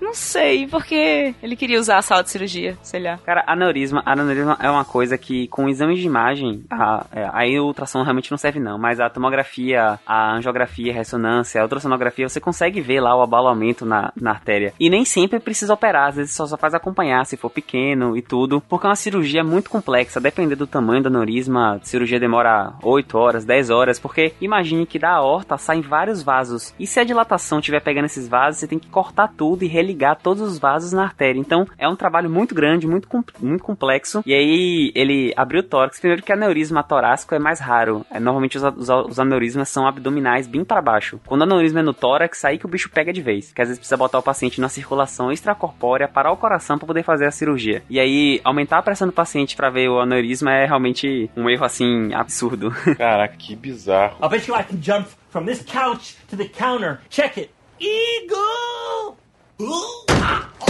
Vamos lá que tá ficando bom. Vamos agora à Eterna. Aquela que nos acompanha desde que você era criança. Grey's Anatomy. Ah, nesse momento eu vou, eu, vou, eu vou sair aqui, tá? Porque Grey's não, Anatomy... Não, não, não, não. Ficaremos aqui vendo a nossa novelinha. É a malhação dos Estados Unidos. Malhação dos Estados Unidos. Vamos lá.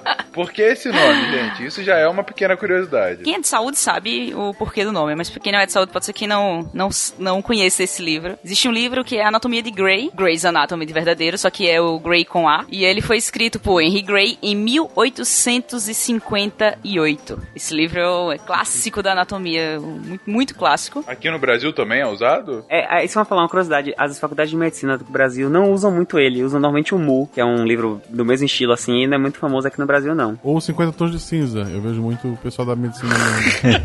ele tem. Ele é, ele é, como ele é muito antigo, as palavras são bem diferentes do que é usado hoje em dia, por exemplo. Eu já usei esse livro, mas só por curiosidade, porque era do meu sogro, só que meu sogro se formou há muitos milhões de anos atrás aí. aí eu, se formou junto com a Terra, né? É, se formou junto com a Terra. eu tinha o, o livro, eu vi o livro. Mas aí a série fez uma brincadeira, porque o nome da, da protagonista é Meredith Grey, e eles botam Grey's Anatomy com E, que é o sobrenome dela. Mas é uma brincadeira com o nome do livro, do, de um dos livros mais clássicos de anatomia. O nome em inglês acaba ficando igual se pronuncia a série, né? Grey's Anatomy. É, exatamente. É o mesmo, o mesmo som. E eu tenho certeza que o produtor da série, quando foi vender essa ideia e falou assim: Ah, e qual vai ser o nome dessa série? Ele se virou assim: Grey's Anatomy. Fez aquele ah, ah, ah. Entendeu? Grey's Anatomy. Isso, foi o Rigoli. Foi um amor pela Shonda Rhimes, que é a criadora dessa série. Eu é amo verdade. todas as outras dela, mas, Shonda cara, essa série. é tensa. Outra curiosidade de Grey's Anatomy é que, sabe as enfermeiras que você vê passando atrás da série? Algumas delas são enfermeiras mesmo na vida real, que eles contrataram para que o jeito que ela mexe nos materiais e o jeito que ela se comporta seja realmente o que se vê no hospital. Olha só, ponto pra, pra Grey's Anatomy. Muito bacana quando isso é feito. Não, falando sério, gente, a gente tá falando mal, enfim, de várias séries. Talvez esse disclaimer teria sido melhor no, no início, exatamente. A gente só que tá aumentando o Ibope agora, agora a gente vai contemporizar um pouco. É muito impressionante que essas séries, principalmente séries maiores, obviamente com mais dinheiro, elas de fato investem conhecimento técnico. Todas elas têm apoio de médicos para as doenças, né? Ou pro, pro dia a dia. E outras séries de outras especialidades costumam ter consultorias de especialistas. O que não quer dizer que eles são todo ouvidos, né? Você sempre tem uma dramatização. Mas uma série política costuma ter consultores políticos. Uma série policial tem um, um consultor policial para falar como funciona. Ou um outro consultor de combate para que as lutas coreografadas fiquem mais reais. Pra, pra não ser como nos anos 80, que o cara segurava a metralhadora na cintura. Exatamente. Não, mas isso é muito O cara não mirava, significativo. o cara segurava na O cara- cintura e atirava igual um louco. aí. Exatamente, você vê os filmes do Rambo, dele sempre atirando com a metralhadora na altura do, enfim, da cintura, né? E não dá pra mirar. E hoje em dia, qualquer sériezinha que se preste tem um cara mirando de fato a arma. Mas isso é a televisão aprendendo com os consultores e dando uma, uma- enfim, dando mais realismo, né? O que de fato é. É, é bom, como eu falei, eu focar no- nos pilotos, porque naturalmente o piloto, alguém escreveu e tenta vender o piloto de uma série, então tem menos apoio científico pra fazer aquele piloto. Então você vê alguns erros em Grey's Anatomy. Mas essas séries realmente têm seu mérito em muitas delas. Lembrando que uma série, ela não, não é uma pessoa que escreve. Várias pessoas são roteiristas de uma série. Então você vai ter aquelas pessoas que são mais focadas nisso, que vão prezar mais pelos dados científicos, e as que vão prezar menos, então você vai achar uns episódios muito mais precisos e outros episódios com mais erro. Mas aí, no piloto de Grey's Anatomy, o- uma das coisas. Eles pedem muitos exames, mas como a gente falou nos Estados Unidos, pode ser que se, que se peça essa, me- mesmo essa quantidade de exames. Mas aí, um paciente, é, a Meredith, ela chega relatando que o paciente tem veias de viciado que são as veias bem finas, são bem difíceis de você conseguir acessar pra pra fazer coleta ou pra injetar medicamento. E aí o médico que ela fala olha pra ela e faz: "Ah, faça um acesso um acesso venoso central, como se fosse tranquilo fazer um acesso e não tivesse nenhum risco fazer um acesso". O que, que é um acesso venoso central? Basicamente, você você pega uma veia, em vez de pegar essas veias periféricas do braço, você pega veias calibrosas que estão já no eixo axial do corpo. Então, você pega a veia femoral, veia jugular, que são locais muito grandes e de rapidamente entra na circulação sistêmica. É tipo, é, tira sangue pelo braço. Ah, não, tira então pelo pescoço, basicamente isso? É, é mais ou menos isso. Eu vou Que tirar teu beleza. sangue e mostro a jugular. É sobre vampiros essa série? Acesso central é uma coisa que é muito difícil de se fazer no hospital. Normalmente se faz mais em ambiente de terapia intensiva, se faz na UTI, porque tem indicações específicas. Por exemplo, alguns medicamentos, como drogas vasoativas, você só pode fazer processo central. Ou então para passar algum cateter, alguma coisa para ver pressão, é, a pressão arterial diretamente na, na artéria, né? Se for um, um catéter de artéria. É, não é feito assim para tirar sangue, não, porque as complicações são imensas. Não era sangue, era um, um antibiótico que ela tinha que colocar. Ah, pra fazer antibiótico. É.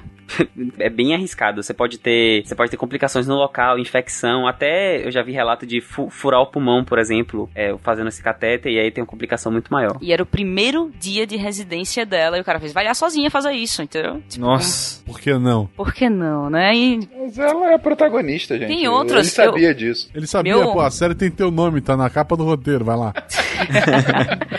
Tem outras formas de você fazer quando você encontra um paciente com veias de viciado. Eu trabalhei com usuários de drogas na- durante minha graduação, fazendo coleta, não era antibiótico, mas eu peguei pacientes que não tinha como coletar do braço dele. E eu baixei e fiz, me dá teu pé. E coletei nada. Dói, ele fez que Uhum. disse que não ligava, eu fiz, ó, dói mais aqui. Ele não liga e eu fiz a coleta no pé. Dá pra fazer, você tem outros acessos sem ser utilizando um acesso central. A não ser que ela de fato fosse um vampiro. Mas teve mais alguma coisa no primeiro episódio de bizarro? Tem, tem um muito legal, que é quando você percebe que realmente não tinha um médico ali olhando, que é aqueles erros que a gente falou do, da ressuscitação cardio, né? O paciente, ela chega lá com o desfibrilador e tem uma pessoa tocando no paciente e o coração tinha parado. Puta, essa eu sempre presto atenção pra ver se eles cometem, cara. Sempre. Porque eu fico esperando alguém tomar um choque. É, Se você choca uma pessoa parada e tem alguém Exato. tocando, vão ser duas pessoas paradas. Exatamente, cara. Porque é assim, é o básico, né? Chaves ensinou isso pra gente. Eu reassisti recentemente e ele foca na mão dela na hora que eles estão utilizando o, o equipamento no peito e a menina tá tirando a blusa dele do pescoço, assim, tocando nele. Aí eu, cara, não, velho, não pode, não pode Mas é porque tocar a menina paciente. que tava tirando a blusa, ela tava morrendo também. A gente não sabe. Ela foi salva naquele momento. Ela se voluntariou pra levar junto.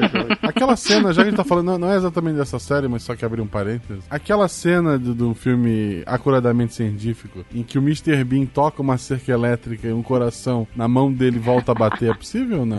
Tá todo mundo louco. É muito bom, cara. É muito bom esse filme. Ele tá lá chorando, assim, porque perdeu. Era um coração que tava na caixa, não era o prêmio. Caiu na Era um terra aquele coração, caiu em todo Não, lugar. não foi bem isso. É, é muito mais complexo do que isso, Cris. Era um coração que tava pra ser transportado. Ele tinha recebido a carona de um cara que ia é, levar um órgão, levar o coração pra ser doado. Ele perde o coração, o coração cai no meio da terra. Um cachorro morde o coração, ele fica cheio de furos, ele fica desesperado. E aí, de repente, ele segurando o coração depois de ter pego do cachorro, aperta uma cerca elétrica. E aí, ele tomando choque, o coração volta a bater. E vocês ainda não responderam: Isso é possível? Possível é, Eu mas assim, mas testei. por que. Mas a questão é por que você quer o coração batendo, gastando energia? Você quer que ele fique paradinho mesmo pra economizar energia. Pra ver que tá funcionando, né? não, mas se bota no, é melhor ficar no gelo pra não gastar energia, porque não tem, não tá chegando sangue pra ele. Ok. Mas é possível, sim, não duvido não que seja. Então, Viu só? Mr. Bean melhor do que Grey's Anatomy. Mas tem alguma outra coisa de Grey's Anatomy que vocês queiram mencionar? O que eu vi muita gente comentando é que Grey's Anatomy é a série que os médicos mais atendem casos fora do hospital. Porque é, eles estão no restaurante e acontece alguma coisa, eles estão no voo acontece alguma coisa, eles estão. Eles têm dinheiro pra cenário, né, gente? É Sério que os médicos mais se pegam no hospital também. Ah, com certeza. Gabriel, fale sobre Essa parte aí, meu contrato não permite que eu isso- essas informações. Gabriel, Gabriel, você foi chamado só para comentar isso, Gabriel. De fato, essas coisas tendem a acontecer no hospital, Gabriel? Que eu saiba, assim, não fiz nenhuma pesquisa, mas eu acho que assim, o acontecimento é mais ou menos igual a qualquer outro lugar. Não sei. Pode ter sido a impressão minha. Tá, mas no trabalho, então é zero, né? Não, assim, né? Às vezes de madrugada. É, gente, ah, acontece. Mas não é muito não, né? É bem pouco. Pelo que você sabe, né? Pelo que eu sei. Até porque eu sou uma pessoa, eu sou uma pessoa comprometida. Até porque você trabalha de dia no hospital, né? Então tá bom. É, exatamente. De noite eu não tô lá. Não, é, você tá falando, eu como qualquer lugar em que você trabalha. Eu não durmo no meu trabalho e nem É. fico passando plantões de 48 horas, enfim. E tem que entender que à noite tem um globo de luz, né? Tem o pessoal ressuscitando. Não tem só isso, tem a live na playlist. exatamente, exatamente. Mas enfim, dá, dá, dá pra perceber que o Gabriel não quer se comprometer, comprometer a sua classe aqui. Mas pesquisaremos isso, caros ouvintes do SciCast. Pesquisaremos mais a fundo isso. I'll bet you I can jump from this couch to the counter. Check it. Eagle!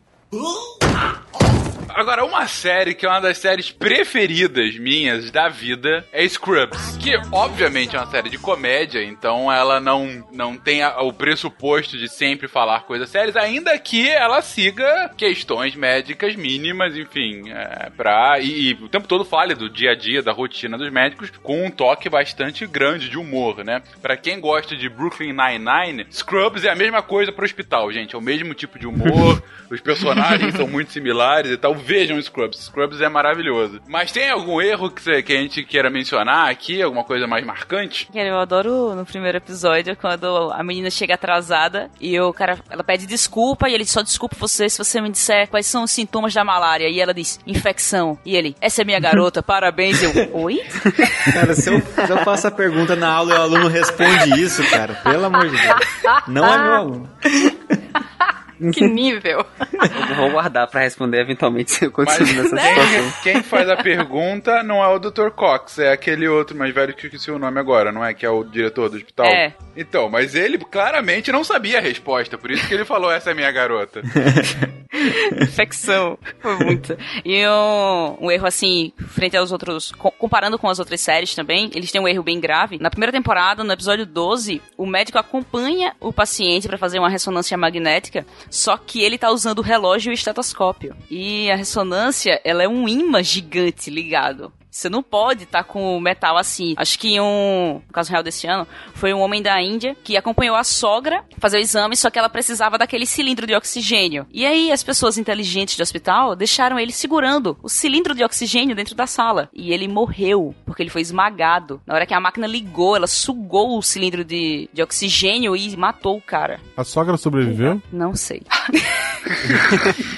Cara, esse negócio de, de, ressonância, minha professora de radiologia, ela conta que aconteceu com ela uma vez, que o paciente, você tem que responder várias é, perguntas, né? E antes de você entrar na sala, pergunta, você tem alguma coisa de metal? Tem arma, tal? O cara, não, não tenho não. Só que ele pensou que, por ele possuir o porte de arma, ele não precisava avisar que tinha uma arma ah, lá. não, cara. Nossa. E aí ele entrou armado na ressonância, ele tava, ele foi sedado porque ele tinha claustrofobia e a ressonância é toda fechada. E aí quando olham pelo vidrinho, a arma está simplesmente flutuando no ar, assim, armada, parada. Aí tiveram que alguém ir lá e pegar a arma desesperadamente para não atirar e deixar e continuar o exame. Então, é um campo magnético muito grande que é gerado. Cara, eu já vi caso de paciente que não sabia que tinha levado um tiro. Não sabia que ele tinha um, uma, uma, bala no ele corpo. Ele tava numa ressonância? Aí quando foi na ressonância, a bala mexe dentro, porque ela vai sair. Aí foi quando descobriram que ele tinha uma bala. Ah, tá. Nossa. Gente, a, a, ressonância tem um campo suficiente para polarizar, tipo, a água, entendeu? Então, metal, que é uma coisa que já tá ali, vai rápida,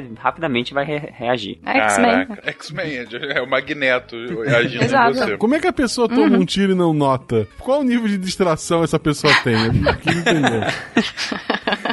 Às vezes, Guacha, ela tomou tipo 4, só que na verdade ela tomou 5 e, e aí tiram 4 e fica um quinto lá. Vai que. Pode acontecer. Essa foi uma ótima resposta. Uhum. Sem dúvida, não. Eu, eu, consigo imaginar isso acontecendo.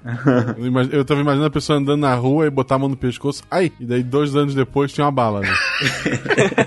Imagina, cara, que bizarro. Gente, então, The Resident, o Residente. Essa eu não conheço essa série. Que série é essa? É uma série que ela relata a vida de residentes, não dos médicos já especialistas, mas de residentes dentro, dentro do hospital. O pessoal reclama muito, porque é uma série que tem muita grosseria dentro do hospital e que a coisa não é bem assim. Se bem que House era desse jeito também. Só que eles têm aqueles mesmos erros de RCP logo no início da série. O cirurgião não dá nem, não aplica nada no, no paciente, só faz cinco compressões e declara óbito. Mas tem uma cena que algumas pessoas podem achar que é mentira e aquilo pode acontecer real. E eu pensei em relatar essa cena aqui, que é no primeiro episódio mesmo, eles pegam um paciente que tá com gangrena e os dedos dele estão bem pretos, os dedos dos pés, e quando eles tocam, o dedo cai. E isso é raro, mas pode Nossa. acontecer. Pode acontecer sim. Pode acontecer com você agora, ouvinte. Qual a cor dos seus Mas assim. olha a cor dos seus dedos agora. Tira o sapato. Você é anônimo. Tira o sapato e olha, seus dedos vão cair. Mas chegamos agora, talvez, no pai de todas as séries médicas, aquela que nos introduziu ao gênero, principalmente aqui no Brasil, né? O ER, ou mais conhecido aqui como Plantão, Plantão Médico. médico. e aí? Ela não primava pela grande acuidade médica? Só pra dizer aqui que ela não foi a primeira série médica, tá? Tem série médica desde 1960. Ela foi Tô falando a boom, série né? que introduziu ao Brasil. Foi É. aqui que o boom no Brasil E foi com o popularizou o gênero. Exatamente. Tio George Clooney, gente. Com certeza. Pois é. Por exemplo. Melhor série. Quem não quis ser médico por causa do IOR? Ah, quem não quis? Eu, eu não sabia jogar basquete, eu não podia.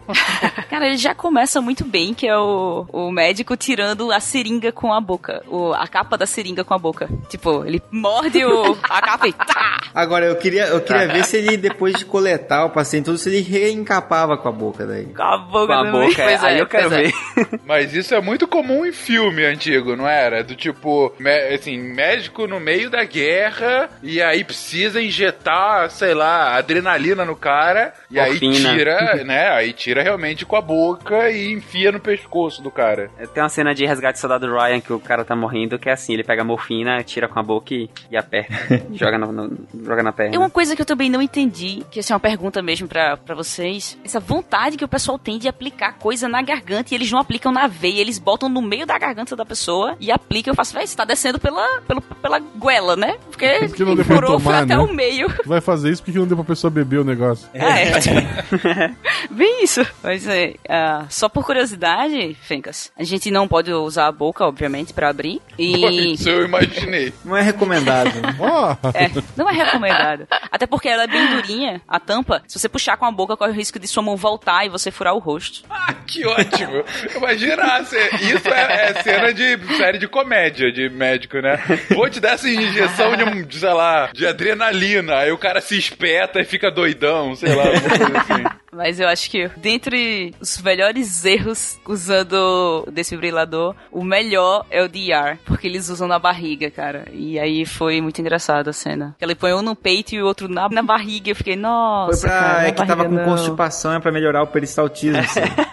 O Botice assistir hoje é que você vê a diferença da medicina daquela época pra de hoje em dia. Você compara, por exemplo, era chamada sonora no hospital, né? Fulano, doutor Fulano, compareça a tal sala. É. Que hoje em dia isso atrapalha o descanso dos pacientes, isso atrapalha todo mundo, não, não é mais E tinha muito bip também. Não, e eu imagino também que era um momento em que a própria consultoria médica não deveria ser tão frequente como é nessas das, das séries mais atuais, né? É, porque passou antes dessa, acho que na década de 70, mais ou menos, existia uma classe médica que dava consultoria aos ao- aos filmes e essa classe ela se desfez e os seriados começaram e os filmes começaram a contratar os próprios médicos. Então eu acho que isso não estava muito refinado nessa época de você contratar o próprio médico e tal. Tal que, primeiro episódio mesmo, uma médica ela pega, ela vai dar o diagnóstico para um paciente e ela faz, baseado na sua tosse com sangue, na sua perda de peso e nesse raio-x, eu pensei, tuberculose, né? Uma perda de peso. Até eu pensei, tuberculose. É, raio-x, tuberculose. Ela vai pedir um exame pra tuberculose. Ela fez, você tem câncer. Aí eu fiz, oi?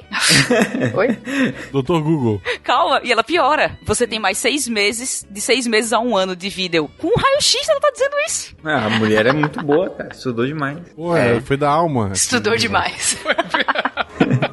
A alma saiu no raio-x, né? A alma tava chorando já. Tava a alminha saindo assim de lado, sabe? Isso é um borrão atrás? Não, isso aqui é a tua alma se, se descolando do corpo. A alma tava. Ah, saiu a, a- metade dentro do corpo, metade fora, assim já. E essa é uma excelente explicação, cara. Que a sua alma. Aí realmente você veria o nível da série, né? Se chegasse isso. Ai, muito bom. Mais coisa, gente, tá divertido. Ah, eu não vou nem me meter mais em IAR, porque foi... Eu tinha, que, dois anos de idade quando o IAR surgiu e terminou em 2009. Que É muito novinha. episódio. E aí a gente falando de, de Grey's Anatomy, né?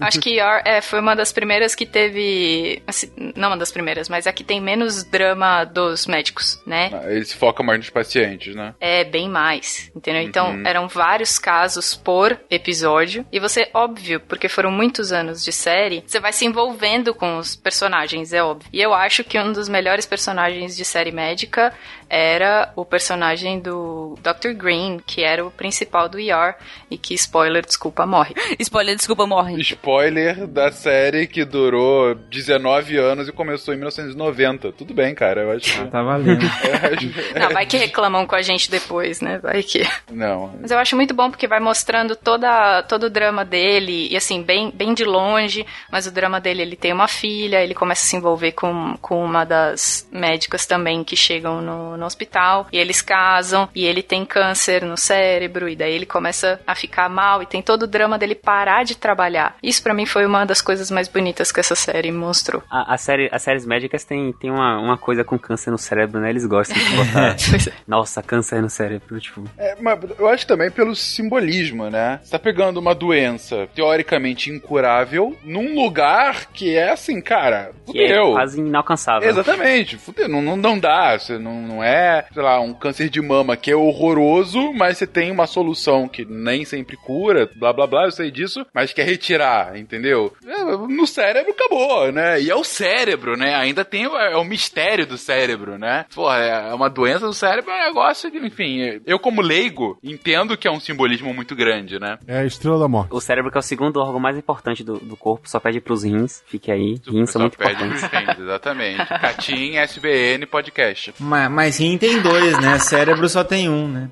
Exatamente. Quem rim por último, rim melhor. Também é filosófico ele ser um médico, cuidar de tantas pessoas quanto ele cuidou e ele não consegue cuidar dele mesmo. Ah, mas isso é. bom, o House é a premissa dele, é, né? É, exatamente. A a House tem uma doença que, bom, ele teve uma doença, né? E ele, por conta disso, fica mancando o tempo todo. E ele cura todo mundo menos ele, né? Ele nunca consegue se curar. É, ele se torna dependente, inclusive, químico, né? Do, do Vicodin, né? Que é o medicamento. Exatamente. Que inclusive agora é um grande problema dos Estados Unidos, né? Cada vez mais a questão de dependentes de opioides. Exato. Foi uma coisa que Trump tava falando sobre isso, não foi de, de que tá sendo uma grande epidemia hoje nos Estados Unidos de Cara, é um dos maiores problemas atuais dos Estados Unidos a epidemia de opioide, né? Você vê isso o tempo todo. Ah, quando você, se você presta um pouquinho de atenção nos noticiários americanos, você vê como o negócio tá ficando complicado lá, né? É bizarro, bizarro mesmo. Mas esse é um podcast good vibes, good vibes porque a gente tá falando mal dos outros.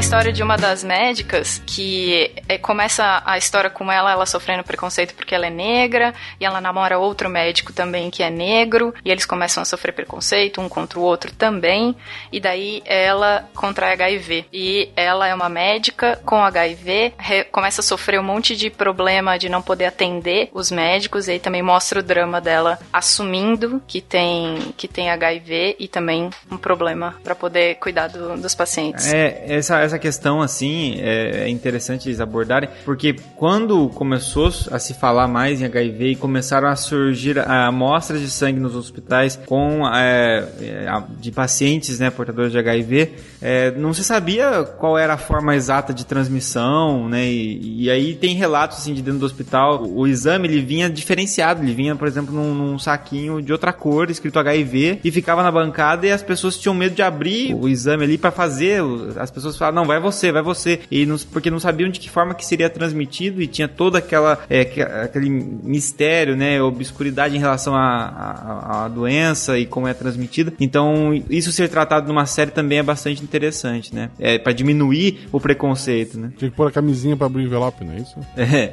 exatamente.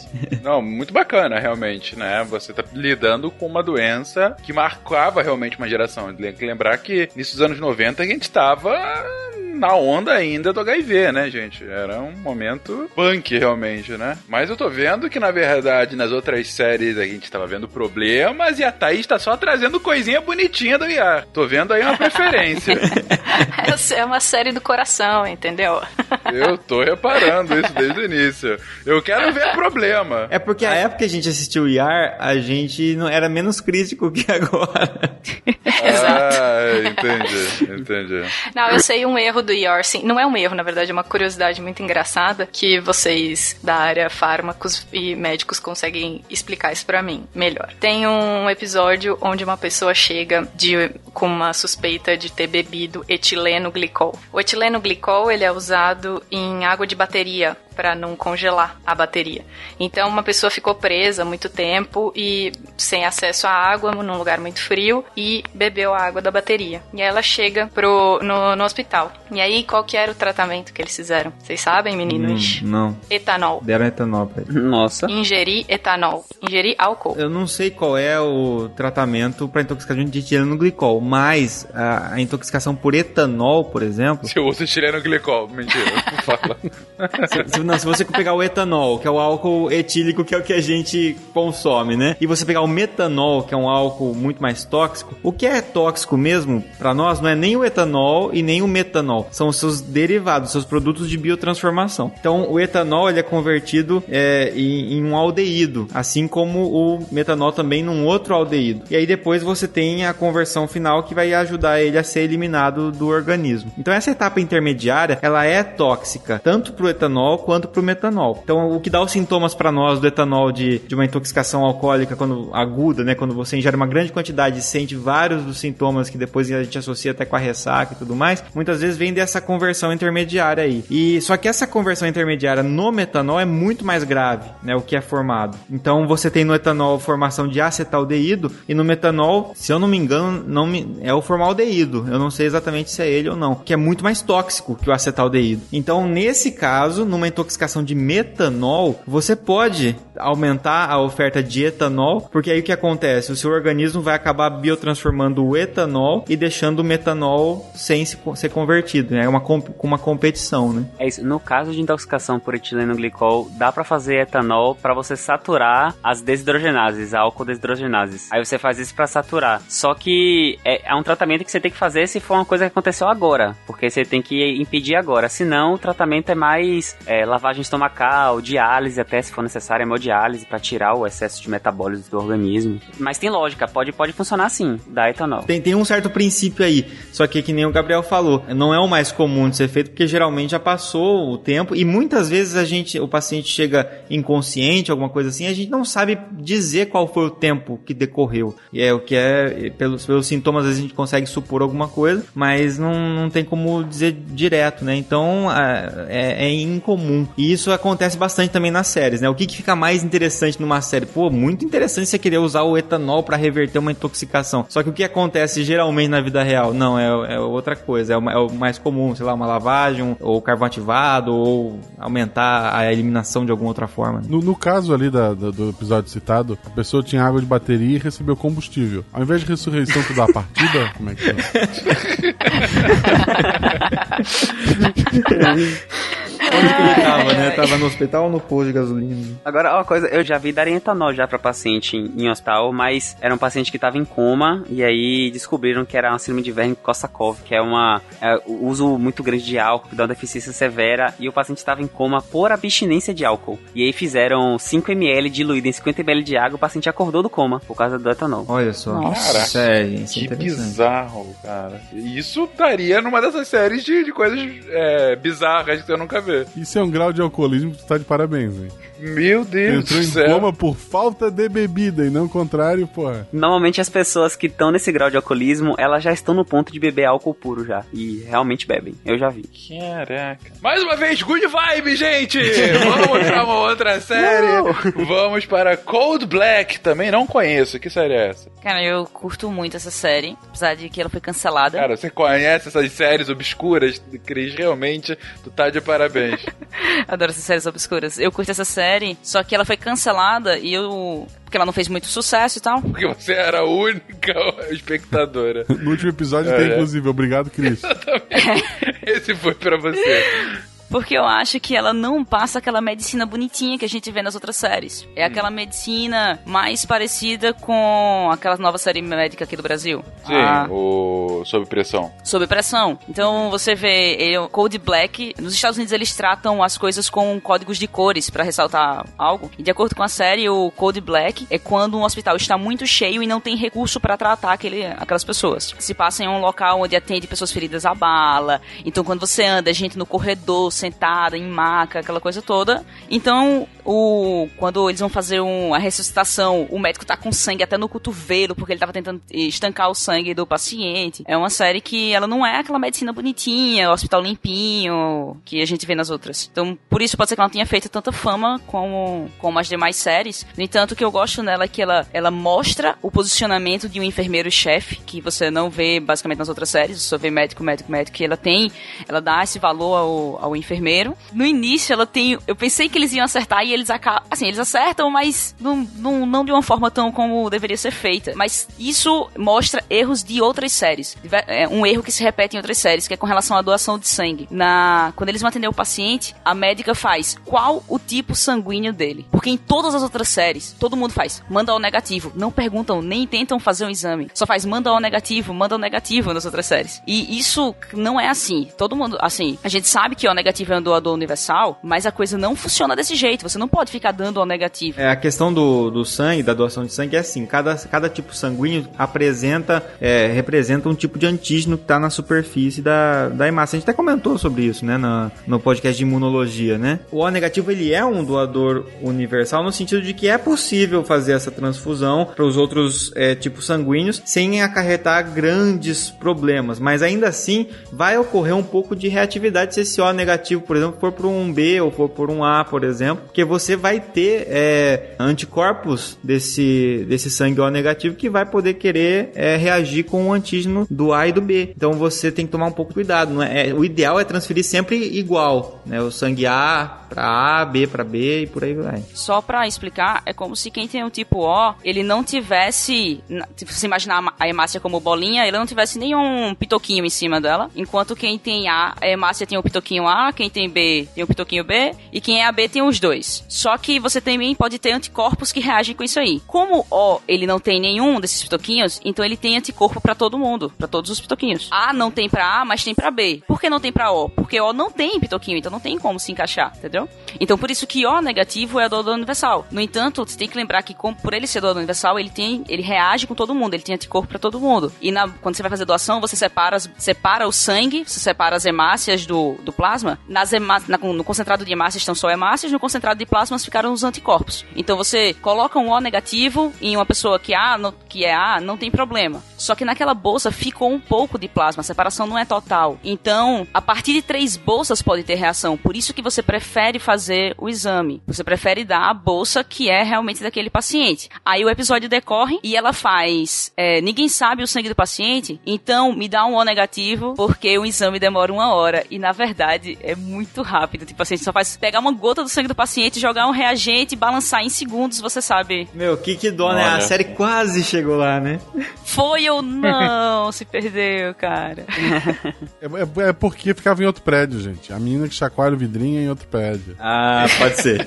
Mas ela, ela tem uns erros assim de diagnóstico. Tipo, um paciente entrando, deu entrada no hospital com falta de ar. Aí a médica olha pro pai e o pai diz que eles são noruegueses. Aí a médica diz, então é pneumotórax. Oi? Assim, tipo, Se fosse Brasil, era virado. Por que não? por que não, né? Bacteriana. Ela usou realmente uma técnica avançada de epidemiologia que a gente não conhece ainda. É. Pior é que realmente tem fatores genéticos, mas, cara, você não, ninguém chega com uma falta de ar e você é pneumotórax e manda pra um lado porque o paciente é norueguês, entendeu? Tem que pelo menos auscultar, porque o pneumotórax você pode fazer até o diagnóstico clínico, sem exame. Mas tem que escutar um pulmão, auscultar um lado e o outro e ver que de um lado não tem barulho nenhum. Então quer dizer que esse pulmão, ele tá. Ele foi. teve um rompimento ali e você tem que drenar esse ar. I'll bet you I can jump from this couch to the counter. Check it. Eagle! E parece que tem uma série que foi formada pra criticar os erros do- dos médicos, é isso mesmo? Só durou uma temporada, só pra dizer a vocês. e eu também não conheço ninguém que assistiu essa série, cara. Eu não assisti. Monday Mornings, alguém, alguém assistiu aí? Não. Não. Mas vou assistir agora que você falou.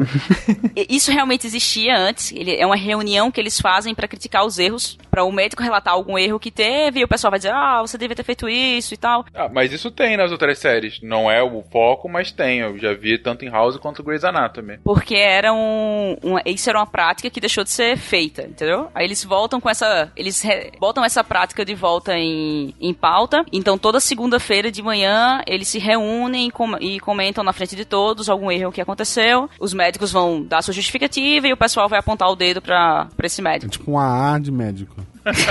Oi, Quase gente. Eu sou o o João. Oi, João. Hoje eu fiz uma punção sem necessidade. Central.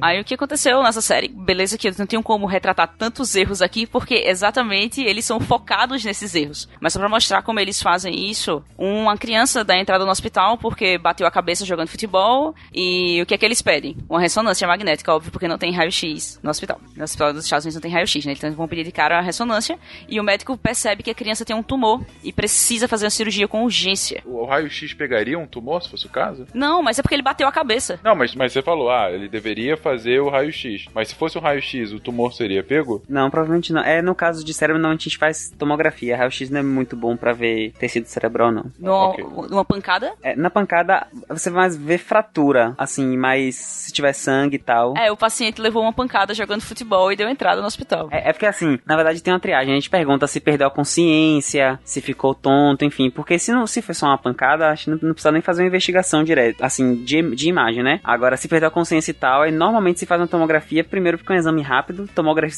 tomografia você faz em dois minutos, ressonância tem que ficar parado 20, 30 minutos, e, e, e no momento de emergência ali, mostra as mesmas coisas, né? Não precisa ser tão específico. Aí eles pediram ressonância lá, né? Quero fazer uma ressonância em uma criança que bateu a cabeça e mandar ela ficar quietinha. Aí o que acontece? Eles fazem, a criança tem um tumor e o tumor precisa ser operado com urgência, fazem, vão fazer a cirurgia e a criança tem um sangramento incontrolável e morre. E aí o caso é levado pra, pra reunião e na reunião o médico-chefe diz que o paciente tinha síndrome de von Willebrand. O que ele acusa o médico é porque ele não perguntou o histórico familiar. Aí o médico diz, ah, mas eu perguntei à mãe dele. Aí ele fez, é, mas quem tem essa síndrome é o pai dele. E o pai dele não estava. Então, você fez a cirurgia errada, você deveria ter perguntado. Só que, na verdade, pra ele ter um sangramento incontrolável desse pra morrer, e ele já saberia. Porque pra, pra ele morrer disso, tinha que ser uma síndrome, ele teria que ter uma síndrome nos, nos estágios mais altos dela. E qualquer corte que ele tivesse ia sangrar além da conta e eles iam acabar descobrindo. Então não tem como uma criança chegar nessa idade sem saber. É, só explicando, né? Essa síndrome, ela é uma síndrome que diminui a capacidade de coagulação do sangue, né? Ah, entendi. Uhum. Então, se você tem um corte, você vai continuar sangrando por muito mais tempo. Um cortezinho qualquer. Então, é, é, é improvável que o primeiro corte da vida da criança seja esse jogando futebol. Seja da cirurgia. Da cirurgia depois de ter jogado futebol. É, É. é provável É. que durante o futebol ele já tivesse se cortado. na É, porque verdade, aí não era uma questão só de histórico familiar, já era uma questão do, do histórico da criança, né? É, já já Entendi. mostraria É, isso. só ver como funciona. O fator de von Willebrand, ele é um fator que tá na corrente sanguínea, ele ajuda a agregar as plaquetas para fazer o tampão do sangramento. Aí a pessoa tem deficiência, as plaquetas não conseguem se aderir muito rapidamente, aí fica sangrando por mais tempo. Cara, é impressionante. Quando fala disso, imediatamente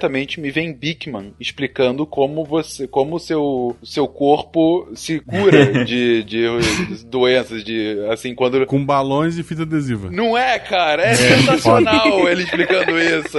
Pra mim, essa síndrome é não tem fita adesiva, entendeu? E pra mim já faz, faz muito sentido agora. Mas não é só de série gringa que se faz medicina. A gente já citou aqui a, a brasileira e atual Sob Pressão, que retrata o dia a dia de médicos num hospital público brasileiro. O que é muito interessante, porque é uma abordagem bem distinta de, por exemplo, House ou Grey's Anatomy, ambos que abordam hospitais particulares e de altíssimo nível, né? Qual é dessa série, gente? É uma série legal ou ela tá sendo bem recebida? Lembrando que ela tá indo agora pra segunda temporada. Ela já tá na segunda temporada, eu acho. Eu assisti um capítulo, eu acho ela muito pesada, sabe? Ela não tem nenhum momento, assim, light, good vibes. É só, Nenhum. só realmente pesadona, assim. Mas pra quem vê Muito, a realidade realmente. de hospital público, hospital de interior, cara, é paciente na daquele jeito. Quando eu assisti o primeiro episódio, eu fiz, caramba. E eles foram bem. Os detalhes foram muito bem feitos. os- e a, toda a parte, aquela crítica realmente ao investimento em saúde que a gente tem, dos pacientes nas, nos corredores. Pô, eu vejo isso no hospital público. E realmente aquilo ali, eu fiquei bem impressionada, apesar de ser uma série bem, bem pesada. Mas eu acho que é uma, uma das partes mais legais da série que algumas pessoas podem não acreditar é como o Dr. Evandro é o MacGyver, né? Sai, pega uma mangueira e. Ah, total. E isso não é brincadeira. Tem hospital aqui em Recife que existe um equipamento que você pode utilizar para ajudar uma pessoa a respirar, que é chamado o CPAP. E esse equipamento ele é super caro. Ele ajuda uma pessoa, a pessoa precisa utilizar ele para respirar. E ele é su- é super caro esse equipamento. E o hospital não tem dinheiro para comprar. E eles fazem de garrafa PET e funciona. Então realmente isso ocorre no Brasil. CPAP é é uma mascarazinha que ela sopra o ar pra dentro, mas não precisa botar nada dentro da boca. Ela só ajuda você a respirar fazendo isso, né? Jogando pressão pra dentro. E aí faz com garrafa PET, é um jeito realmente MacGyver. É um jeito bem MacGyver, mas é o que se tem pra fazer. E é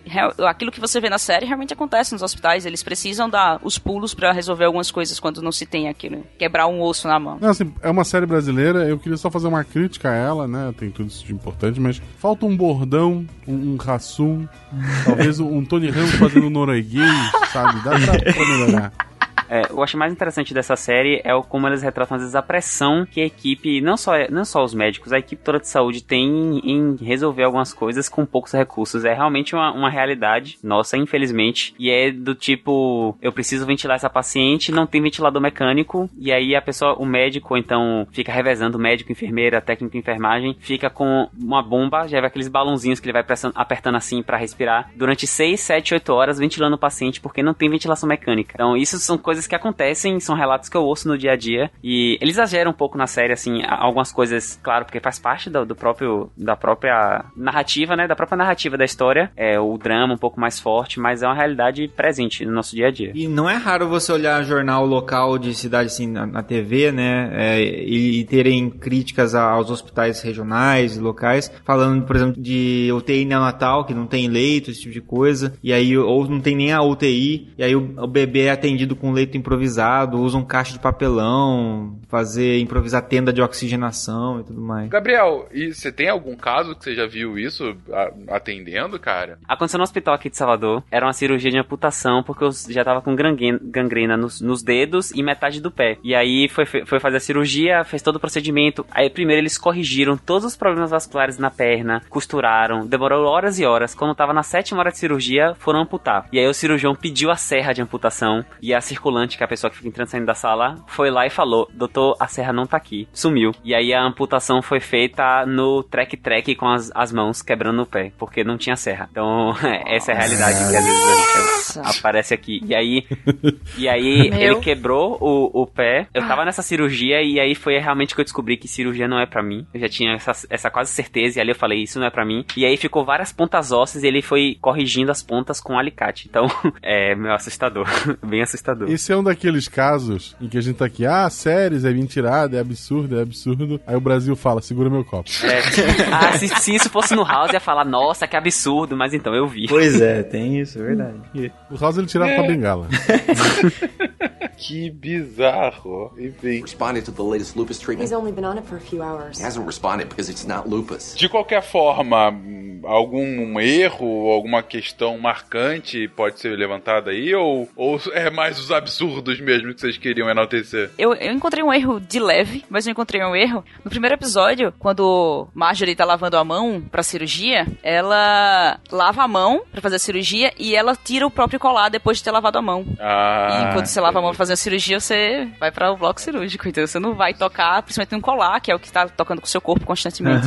Normalmente alguém, alguém grita, contaminou, volta. É. Sem contar que é uma série que mostra aquele lado, como todas as séries mostram muito aquela, a beleza da medicina, ela mostra o outro lado, como por exemplo, o médico não tá acompanhando paciente todos os dias lá e vendo o paciente sabe a hora que o paciente morreu, como você vê nas séries. A coisa não é bem assim. Eu tenho uma amiga que tava fazendo o rodízio dela, acompanhou uma criança, brincou com a criança, tinha passou semanas atendendo aquela criança e ela tava descendo o elevador do hospital e ela acabou pegando um elevador que tava com um carrinho com alguém que tinha morrido, né? Tinha a óbito, tava coberto. Aí ela disse que teve curiosidade para puxar o, a documentação e ver o nome. Aí quando ela virou, que olhou o nome, era a criança que ela tinha que ela tinha passado as semanas brincando e tratando dela e ela nem sabia. Então tem esse lado. E, por exemplo, o carrinho saiu e ela teve que sair e encontrar um lugar porque ela começou a chorar. Então tem esse lado que às vezes não é mostrado. Punk. O dia a dia de hospital ele afeta todo mundo, né? Assim, é, quando eu fiz, fazia coleta, por exemplo, em, em, na enfermaria, por exemplo, você passa todo dia na enfermaria fazer coleta de manhã, por exemplo, do sangue, né?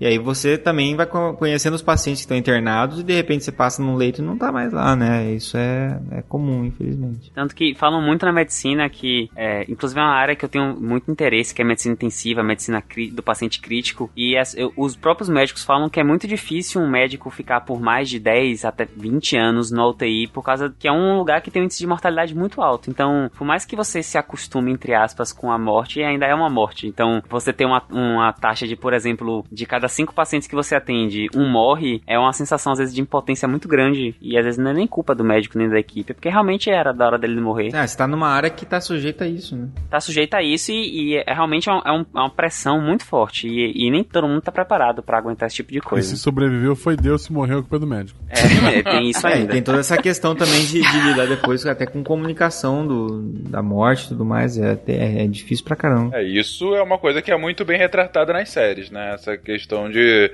do aprendizado do médico a como lidar com o óbito, né? De passar, de fato, pra, pra família e tal. Foram umas questões que acontecem. Tem um, um, professor meu que ele trabalha com transplante. E aí ele, ele a equipe que faz, que aborda a família para perguntar se quer transplantar, nunca pode ser a equipe que tá atendendo. Por questões éticas, né? Porque pra não gerar aquela suspeita, será que matou, será que não matou de propósito? E aí teve ele contou uma vez uma história de um paciente que estava na enfermaria, precisava de vaga de UTI, e ele morreu na enfermaria. Ele, aí a equipe foi lá e pediu a doação de órgãos. E aí aí, quando foi fazer a doação de órgãos, é, os, os familiares voltaram atrás e falaram para não fazer, porque pra, pra manter o, o corpo em, em, um estado de perfusão até tirar os órgãos, arranjou a vaga do UTI. É, e a família falou: vocês não conseguiram a vaga no UTI enquanto ele tava vivo, mas pros órgãos vocês conseguiram. E aí ele falou que desse dia ele falou: velho, eu não aguento mais isso e ele pediu pra sair. Imagine um, um, a pressão que você sente por causa disso. Volta meia hora atrás. Esse é um episódio good vibes.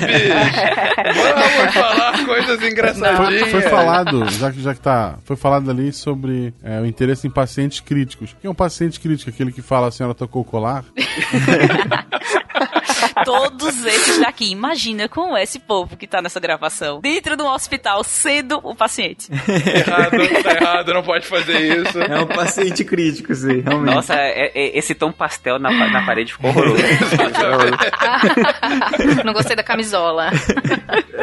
Eu, eu sempre critico assim, porra, se eu tô aqui no hospital morrendo, que ela botou pulseirinha verde?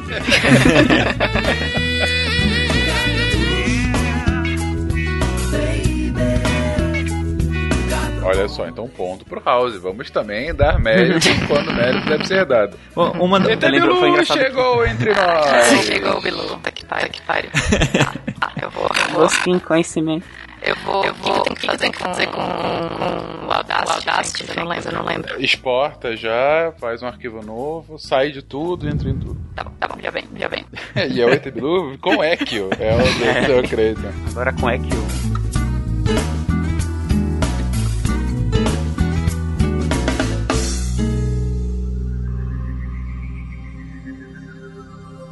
Se a ciência não for divertida, tem alguma coisa errada. Tem que ser divertida. A coisa mais divertida que tem é a ciência.